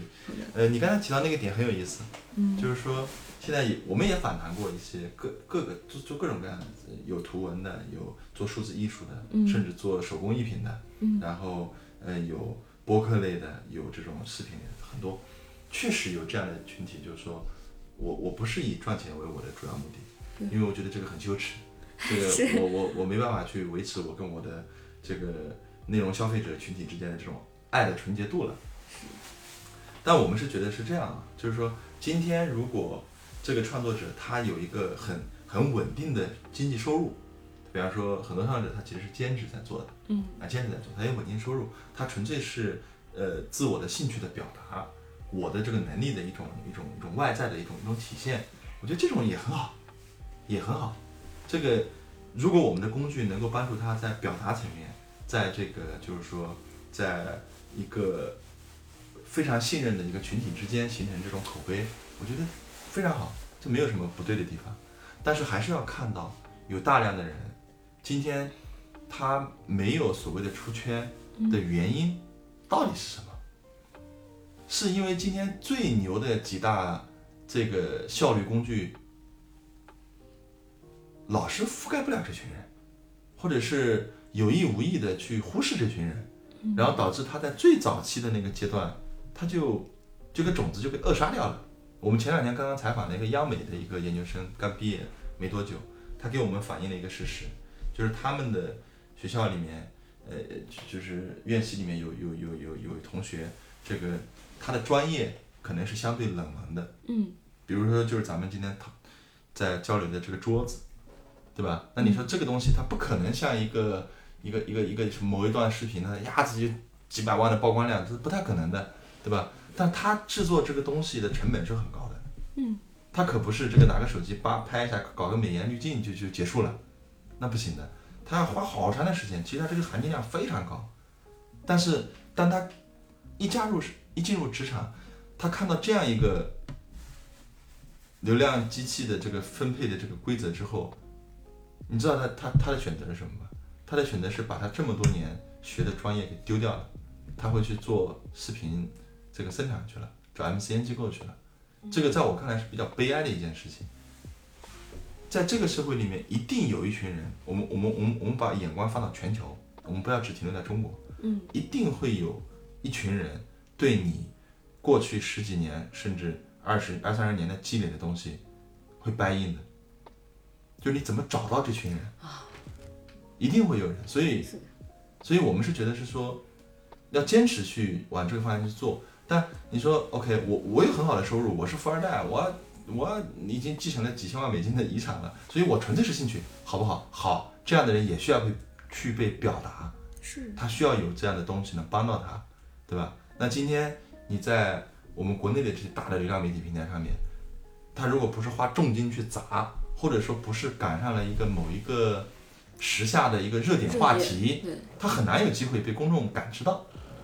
这这也是个很痛苦的问题，因为流量的分配规则它是被商业驱动的，所以我们今天就是说，流量机器、流量平台帮助这些人进行曝光，他应该拿到的 take rate 到底是什么？嗯，就如果我们从一个商业的逻辑里面去看，你今天在生产商品，你这个商品花了你一晚上的时间，你一天的投入，你的机器、你的设备、你的脑力，它都是应该是有价值的，对吧？然后假设它值一百块钱，假设啊，但你发现你就不停的生产，然后你的收入为零的时候，你一定会气馁的，你会受到大量的打击，这都不对呀、但事实上，你的这一百块钱的这个价值呢，在流量平台上面会被可能会被放大成一百万，甚至一千万，这是有可能的，但也有可能是零，也有可能是零。对，对因为大多数大多数会尾部的创作者遇到的问题。所以大家就创作热情就会被扼杀了，这是我们不想看到的一个一个一个一个状态。总得有一种补充，嗯，来形成一个一个补充，倒不是说啊这个东西是不对，呃完全不对的，我觉得它是它是对的，但是它还不够。所所以我可以理解为就是嗯内容生产或者生产的这种市场逻辑，呃，可能比如说会有，可能会有我假假设啊，我现在假扮一个杠精啊，我来我来杠一下，比如说，那就说明呃愿意消费他们内容的人就是少呀，说明他们的这个东西就是在市场是冷门的，所以他们没有办法呃很快的或者在流量平台上去找到他们的匹配者，就是你也讲到了，它可能是个小众的东西，对。对，那这是不是一种市场公平的体现呢？呃，大面上来说是的，嗯大面上来说是的，但是你千万不要忘了，就是说，第一，这个所谓基于大数据的这个什么人群的这个兴趣标签的这种采集，然后得到的结论，就真的是你应该的，应得的。对，然后然后还有另外一个另外一个反向的视角，就是说，我们绝大多数人在没有了解到那东西之前，我是不知道啊，我真的喜欢这个东西的根。本没有机会看到它。我没有机会，因为你我嗯其实这个权利被剥夺了，是其实被剥夺掉了，对吧？因为大家都都都服从于机器的这个调度安排了，服从于算法，它探索出来你呃他觉得你应该天天就喜欢看这个东西，那我就给你推这个，而且确实啊，然后你就会不断的被轰炸之后，你就哎这个东西挺好的，然后就进入到一种信息茧房的状态里面去。所以大家为什么看现在的很多流量平台的一些内容的时候，你会觉得，其实你稍微多思考一步，你会吓出一身冷汗。就为什么我永远看到是这个东西？为什么？还好国家刚才现在立法，刚刚立法，你不能够滥用这个用户的这种标签，对吧？会有一些改善，但是你一定要相信这个背后的这个商业的推动会会压着这些机器在高效的在运转，一定会往这个方向去去引的。所以我可以理解为，其实正常工厂想去做的是，在一个全球的视角之下，哪怕这个领域，就刚刚我们说，去制作一个非常精美的桌子，全球只有一千人愿意去付费，对，哪怕只有一千人，我们也要找到这一千个人，这是因为这是现在绝大多数平台绝对不会去做的事情。对，因为对他来说，就说白了就是说，现在的这个利益结构不能叫一本万利吧。当然，当然，我相信这些平台投入了大量的研发资源，大量的这种早期成本，这个都是客观存在的。嗯，但是它一旦这个网络效应形成之后，就是一本万利了。再小的个体，你也应该有自己的品牌，你要精心的去打磨它，去去去运营它，要让它成为一个大家在在你的这个特定的受众群体里面，一听到鸭子，哦，我知道，它很不一样，它很有意思，它的播客内容跟别人不一样，或者说它这个方向很符合我的这个诉求，所以都是这样。对吧？这么多人在写文字，这么多人在做做图片，这么多人做视频，如果你是同质化的，你确实很难；但如果你是个性化的、高品质的，你一定会刷出来。所以它就是一个个人在创业。我们就在想，为这些个人创作者或者创业者，我们能提供什么样的帮助。是长尾的，而不是那种聚焦在头部的。对，我们要让今天在平台上面一无所获的这些真正有作品的创作者，能够从，哎，我增收了三千块钱，哎，我增收了五千块钱，我增收了一万块钱，这种实打实的获得感，这是我们想做的事情。如果幸运，我们我们也能够帮助一个创作者，他能够从没什么收入变成了年度收入可以十万、几十万的时候，我们觉得这个功德就大了。嗯，这是我们想做的事情。我们没想过说让让鸭子你现在，比如你现在年度收入一百万，然后我经过我们的工具一搞，你变成了五千万、一个亿，那我们就拜拜，鸭子我们不服务你了。如果说鸭子说今天你你的你的收入是十万，我们通过我们的努力跟你的自己的努力，十万变成三十万，在我们看来，哇，这个就很有意思了。但我们可能能力大概也就到这个这个水平上，因为到了这一步，你已经可以，你已经是一个非常成功的个人创造者了，嗯，非常成功了。然后这个时候你可以去扩张自己的这个更大的一个想象力，对吧？这个是一步步的这个过程。我们希望为这个群体的意识的觉醒，以及专业能力上面继续去坚信我所学所得一定是这个这个这个我我的东西，这一定是有价值的。要把这个意识培养起来，要让大家真真正正的有获得感。这是我其实这个理念跟 Web 三很多理念也是类似的，对吧？而且这个这样的人群其实是非常多的，非常多。虽然在可能收入量级上可能只是几倍的增长，就他也不是说把一个人变成一个财务自由的人，但是当这个量级足够多的时候，这就是一件很大的事情。因为我们对于自己要赚多少钱，我们并不是特别 care，而且现在一定不是我们最关心的事情。嗯那很长一段时间都不是我们最关心，我们最关心的事情是我们要服务的群体，他们有没有实打实的赚到更多钱，因为他有了钱之后，他才会真正的去说，我我创作的动力来了。嗯，我们觉得这个是符合常识跟逻辑的。是你说我永远都是自己用爱去发电，一定有这样的一群人，但他不代表他不说。而且其实很我知道很多这些人，他们最终可能放弃的节点是身边人的压力。对，所以如果当他可以很体面的说，我这个能养活我自己，能养活我的家人太对了。对，当社会的主流共识是说，今天你们做创作的人就是一些啊不务正业的，或者说闲着没事干的时候，他的心理压力是会很大的。是的，但如果说他今天足以让他很体面的活下来，很体面的自己选择自己做自己事情，我自己是有一个我我是有点理想理想主义的，我是觉得就是说，我们我们这一代人啊，这个八零后，包括你们更年轻的九零后、零零后，其实如果有这样的一个机会，让你不用在国有企事业这个单位里面去论资排辈，不用在这种所谓的大厂里面去熬晋升，而是在一个自己可控的时间跟空间里面，专注于创作，拿到你的收入，你去旅游、去交朋友、去学习、去摄影，这是一个非常好的一个社会状态。超级个体的时代。我们认为这个时代一定会来的，所以这是我们坚定的在个人企业化的这个方向上面，就是 all in 的一个原因。我现在能够更深刻的 get 到当时你们的文案上去写到操作系统是一个什么概念了。它其实是和现在的整个二点零时代的整个平台流量逻辑完全不同的一套新的规则。我们需要有更多的同行者，就是说我我你可以想象出来，做我们这样类似事情的人很多。嗯，我们这一群人要要让更多的这个创作者们意识到我我才是我最大的作品。嗯，然后这个点，对，就你你任何创作者，你最大作品一定是你本人。如果不是你本人，是一个你虚构出来的一个东西，你你是没有爱的。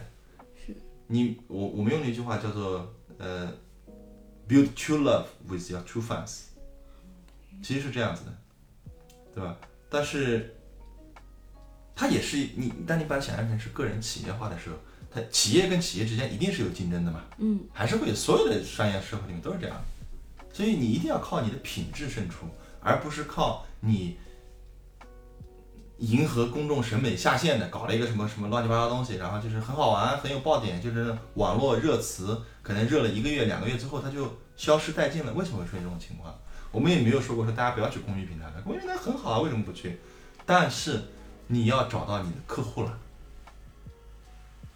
，It's time to go to market，这个很重要的。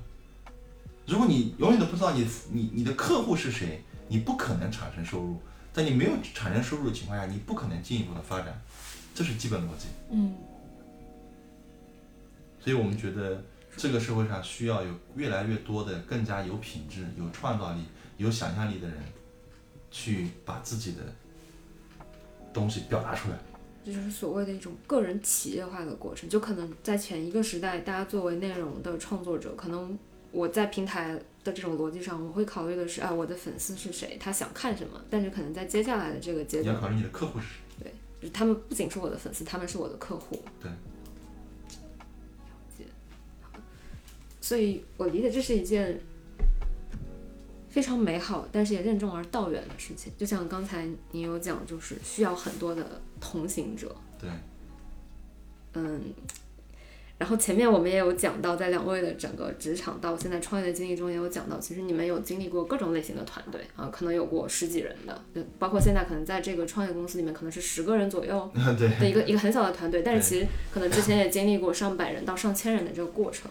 就是可以从这个角度，我们觉得分两个点嘛，第一趴可以去聊说不同数量级的这个团队，你觉得对于一个 leader 来讲，呃，或者从 leader 的视角来看，觉得他的呃重点是什么？然后可能第二盘我们就回归到现在正在做的正常工厂这个事情，就这个团队里，你们觉得你们需要的是什么？对我自己有一些体感啊，就是在小规模团队，比方说十几人的团队里面，就或者是个位数的团队，我觉得作为一个主管，我觉得这个时候可能是，就是说大厂这个语境里面啊，可能是，他必须是这个团队里面的专业性上面是有权威性的。嗯因为因为一个小团队，大家都知根知底的嘛，都天天泡在一起，非常清楚。然后每个人要忙起来，这个时候主管的状态最好别管，就管理的事情最好少做。你做的越多，反倒会扼杀大家的积极性。当你到几十人团队的时候，你需要有一个基本的制度了。我们说有纪律，有有奖惩，啊，然后还是要尽最大的努力，要让这一个个的小 team，他们高度内聚。你的工作就是让这些小 team 跟小 team 之间不要产生太多的纠葛。嗯，这是考验，非常考。其实我觉得带几十人团队比带几千人团队要难。我我等一下会说原因啊，因为几十人团队的时候，基本上你的直接下属可能是一个个 team 的小 leader，嗯，对吧？然后他们的这个管理的意识还有艺术方面，可能都还跟不上。那你这个时候要更多的去补位，就是会比较痛苦。但如果你带一个几百人团队的时候，基本上你的 D 这一层，所谓的 D 就直接向你汇报的这一层，他们的不管是专业能力还是影响力还是管理能力上面，都会跟同龄人或者说跟一线的员工有些不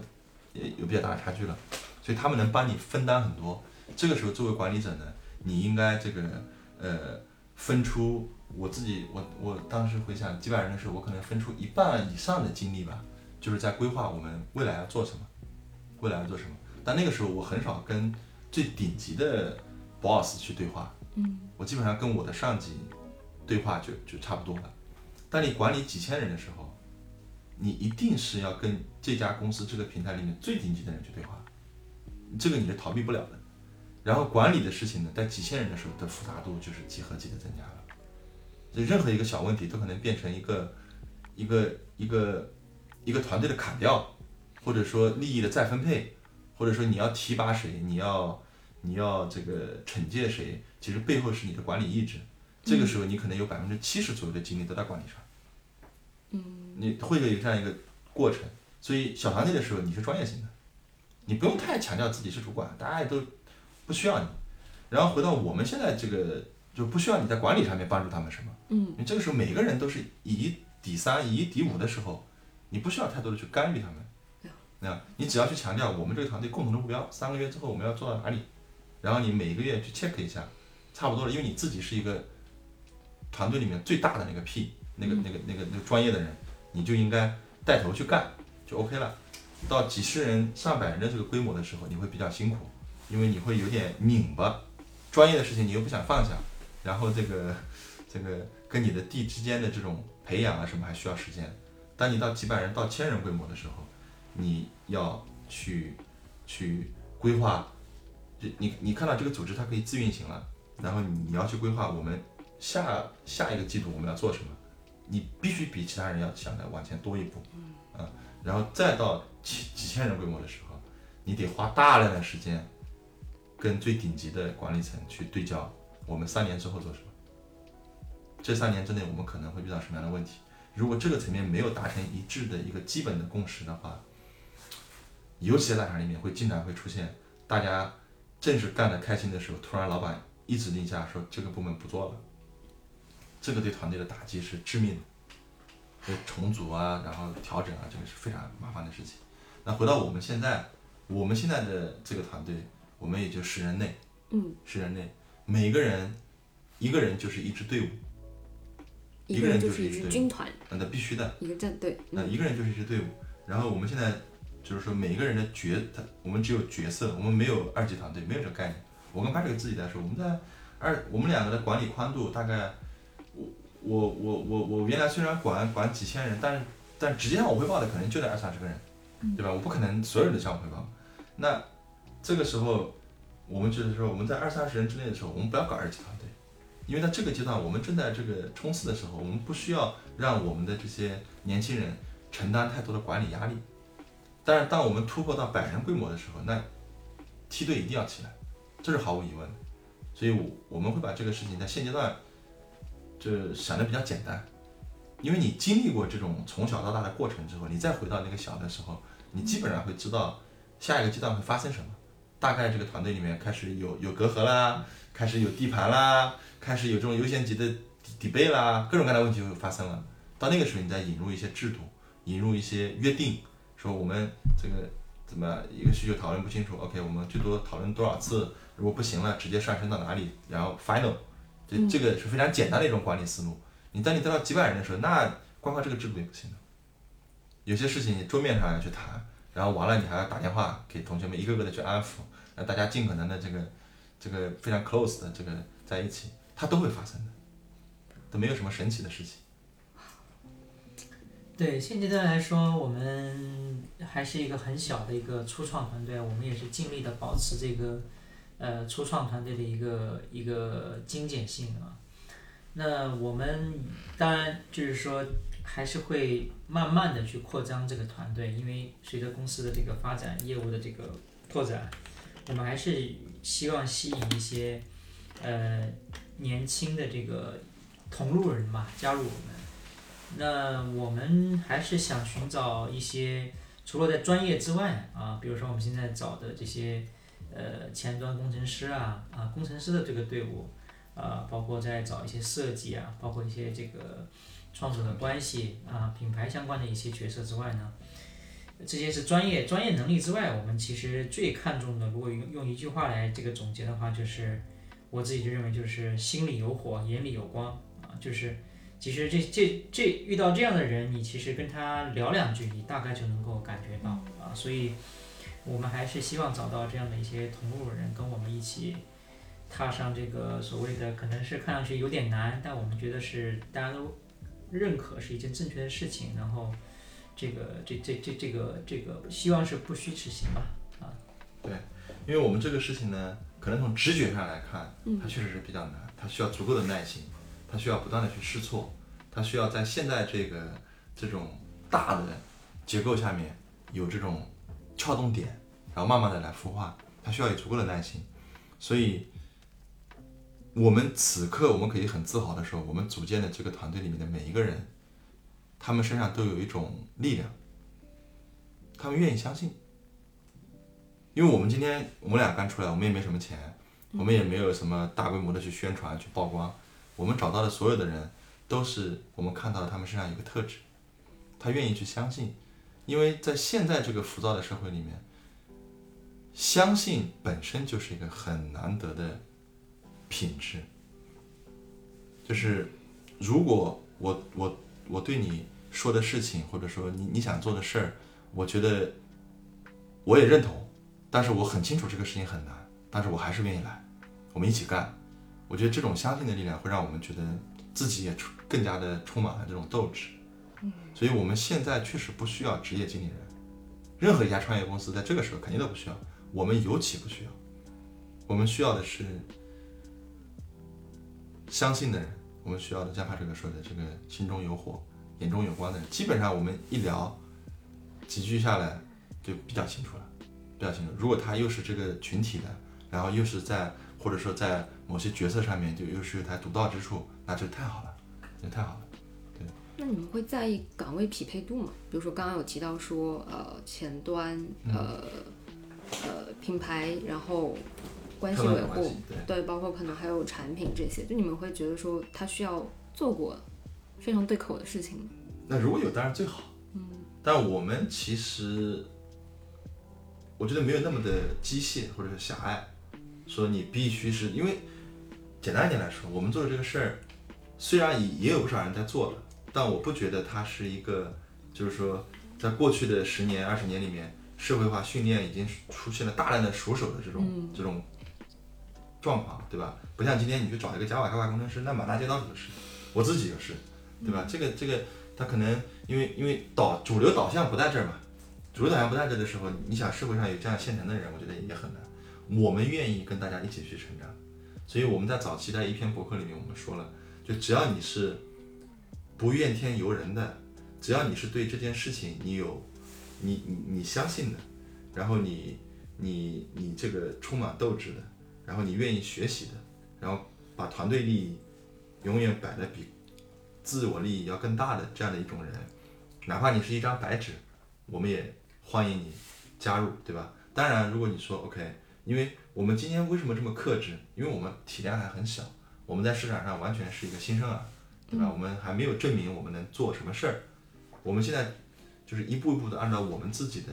觉得一个一个一个正确的一个一个状态在往前去推进。那 so far so good，那接下来去进入市场，去真正的要要让要让我们想要服务的人知道我们，并且愿意使用我们的产品，这是一个很大的一个鸿沟，一个跨越。所以我们才在这个阶段，我们提出来说，我们要引入品牌。引入创作者关系这样的角色，为什么在 Day One 我们没有说？因为在 Day One 的时候，我们最需要的是我们要做一个产品原型，嗯，哪怕它是最 low 的、最简单的，只要它能够在一定程度上表达我们的一点的这个产品的思路的一个具象的理念。对你，你讲的再再多再大，你还得有一个实打实的东西能够切入出来。所以 Day One 毫无疑问一定是产研，这是我们最关键的，对吧？当我们觉得说有了一定的这个，大家有了一个基本的对照的这个 benchmark 之后，我们开始要进入市场的时候，我们需要这些力量，因为我们团队现在产研方面基本雏形搭完了，而且我们已经做出来了我们自己的一个小小的一个原型，但是它总得它总得 make some noise 嘛，对吧？总总得让别人知道有这个东西，所以我们要引入这样的力量。那你再往后去推进，你会发现哦。如果一切顺利，然后大家反馈不错，给了我们提出了很多宝贵的意见，让我们去改进，那我们可能就要快速的去扩张我们的产研团队了，因为这个时候是真实的客户诉求了，我们要怎么去改进它？那这个时候我们公司走上正轨了，我们可能这些呃中后台部门可能就要去搭搭班子了。今天我跟潘这个，他就是我们的网管，嗯，我就是我们的行政，这都都这都没问题，作为创业团队来说没有任何关系，对吧？然后财务我们也自己学。怎么给大家搞五险一金？我们自己去学，这些都是你作为一个创业团队早期的时候，一个人干三个活都得是这样，对吧？我跟 Patrick 是我们这个团队里面最大的这个这个行政支持团队。大家有什么困难找到我们，目标跟大家讲好，大家自己去干。我们就是这样一个搭档搭搭配的关系，但是我们会非常谨慎的去扩张，是不是说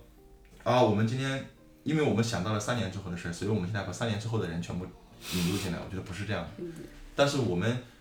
确实在招人上面，我们目前招来的这个团队，可以说啊我们自己觉得，就我个人的观察来看，是早期创业非常小的团队里面的这个配置是非常高的一个团队。他不一定从人数上面去看，他看的是这个团队的向心力，大家的这种这种，嗯。就是说，为了为了达到这个目标，不惜代价的，我们就是要冲着这个方向去的那种精气神，我觉得还是让我很很满意的一个一个一个状态。所以，我们现在正式的就是说，在准备引入几个关键角色。一个呢，就是说品牌塑造。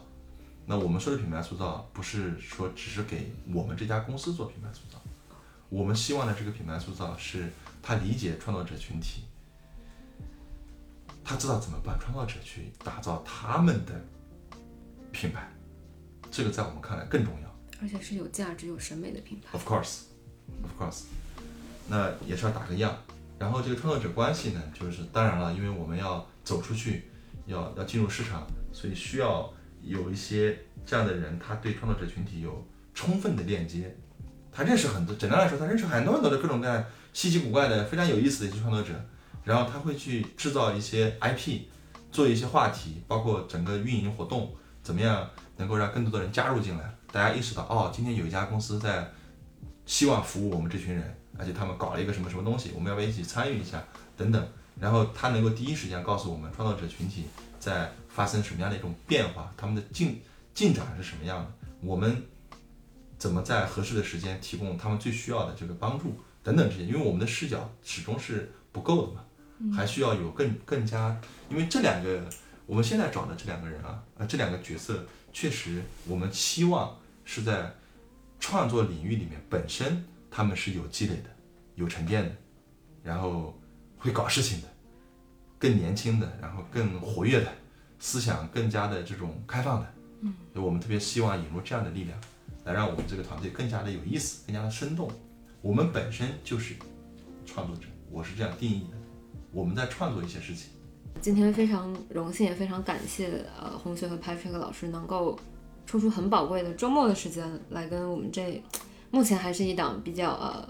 腰部和尾部的播客吧，应该应该这么说，但可能我们自己的预期里面也是希望能在一到两年这个更长期的周期里面，呃，去塑造一个美术系的宇宙啊。就是大言不惭的说一句，其实我们想的不是一个播客，我们想的是一个宇宙啊。对，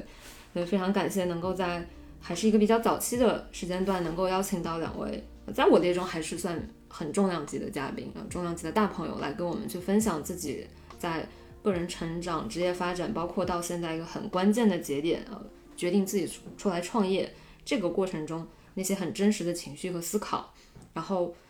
格外让我感受到共鸣和感动的是最后去讲到对于创作者未来的理解，所以也非常欢迎就听完这期播客的朋友，呃，不管你现在是不是创作者，或者说你现在呃是不是也对创作者经济这个领域感兴趣，然后想要去进一步了解正常工厂这家公司，想要去呃跟两位很有趣的大朋友去直接的交流，那也可以在呃。可以先进入我们的社群啊，然后呢来私戳我，然后呢，呃，我们看有没有机会去，呃，去做这样的一个呃联系啊。对，那怎么进我们的社群呢？就大家可以关注我们每一期的这个节目的文案，以及包括我们的节目介绍里面有提到啊，通过去加小助理的微信，然后我们会把你们邀请到啊我们的听众群里。好的，那最后的最后，呃，想请两位大朋友分别留下一句话吧。就你们觉得最想给我们美术系职北的这些年轻的听众朋友们留下的一句话，然后我们今天这期节目就顺利结束了。就是还是活在当下吧、l i v e in the moment 很重要，大家都开心一些。开心，活在当下。然后红雪老师，能打败你自己的只有你自己。我觉得我现在越来越发的能理解这句话背后的含义，一定要意识到你你你你你身上其实是有无限的可能的。像我跟 Patrick 这个这个岁数了，还还这个勇敢的从舒适圈里走出来，去做一些我们认为有意思的事情。我觉得你们跟我们相比，你们有太多的可能性了，所以加油，加油，不要轻易放弃，能打败你的只有你自己。相信自己。好的，谢谢。那我们今天就先聊到这里了，拜拜拜拜。拜拜。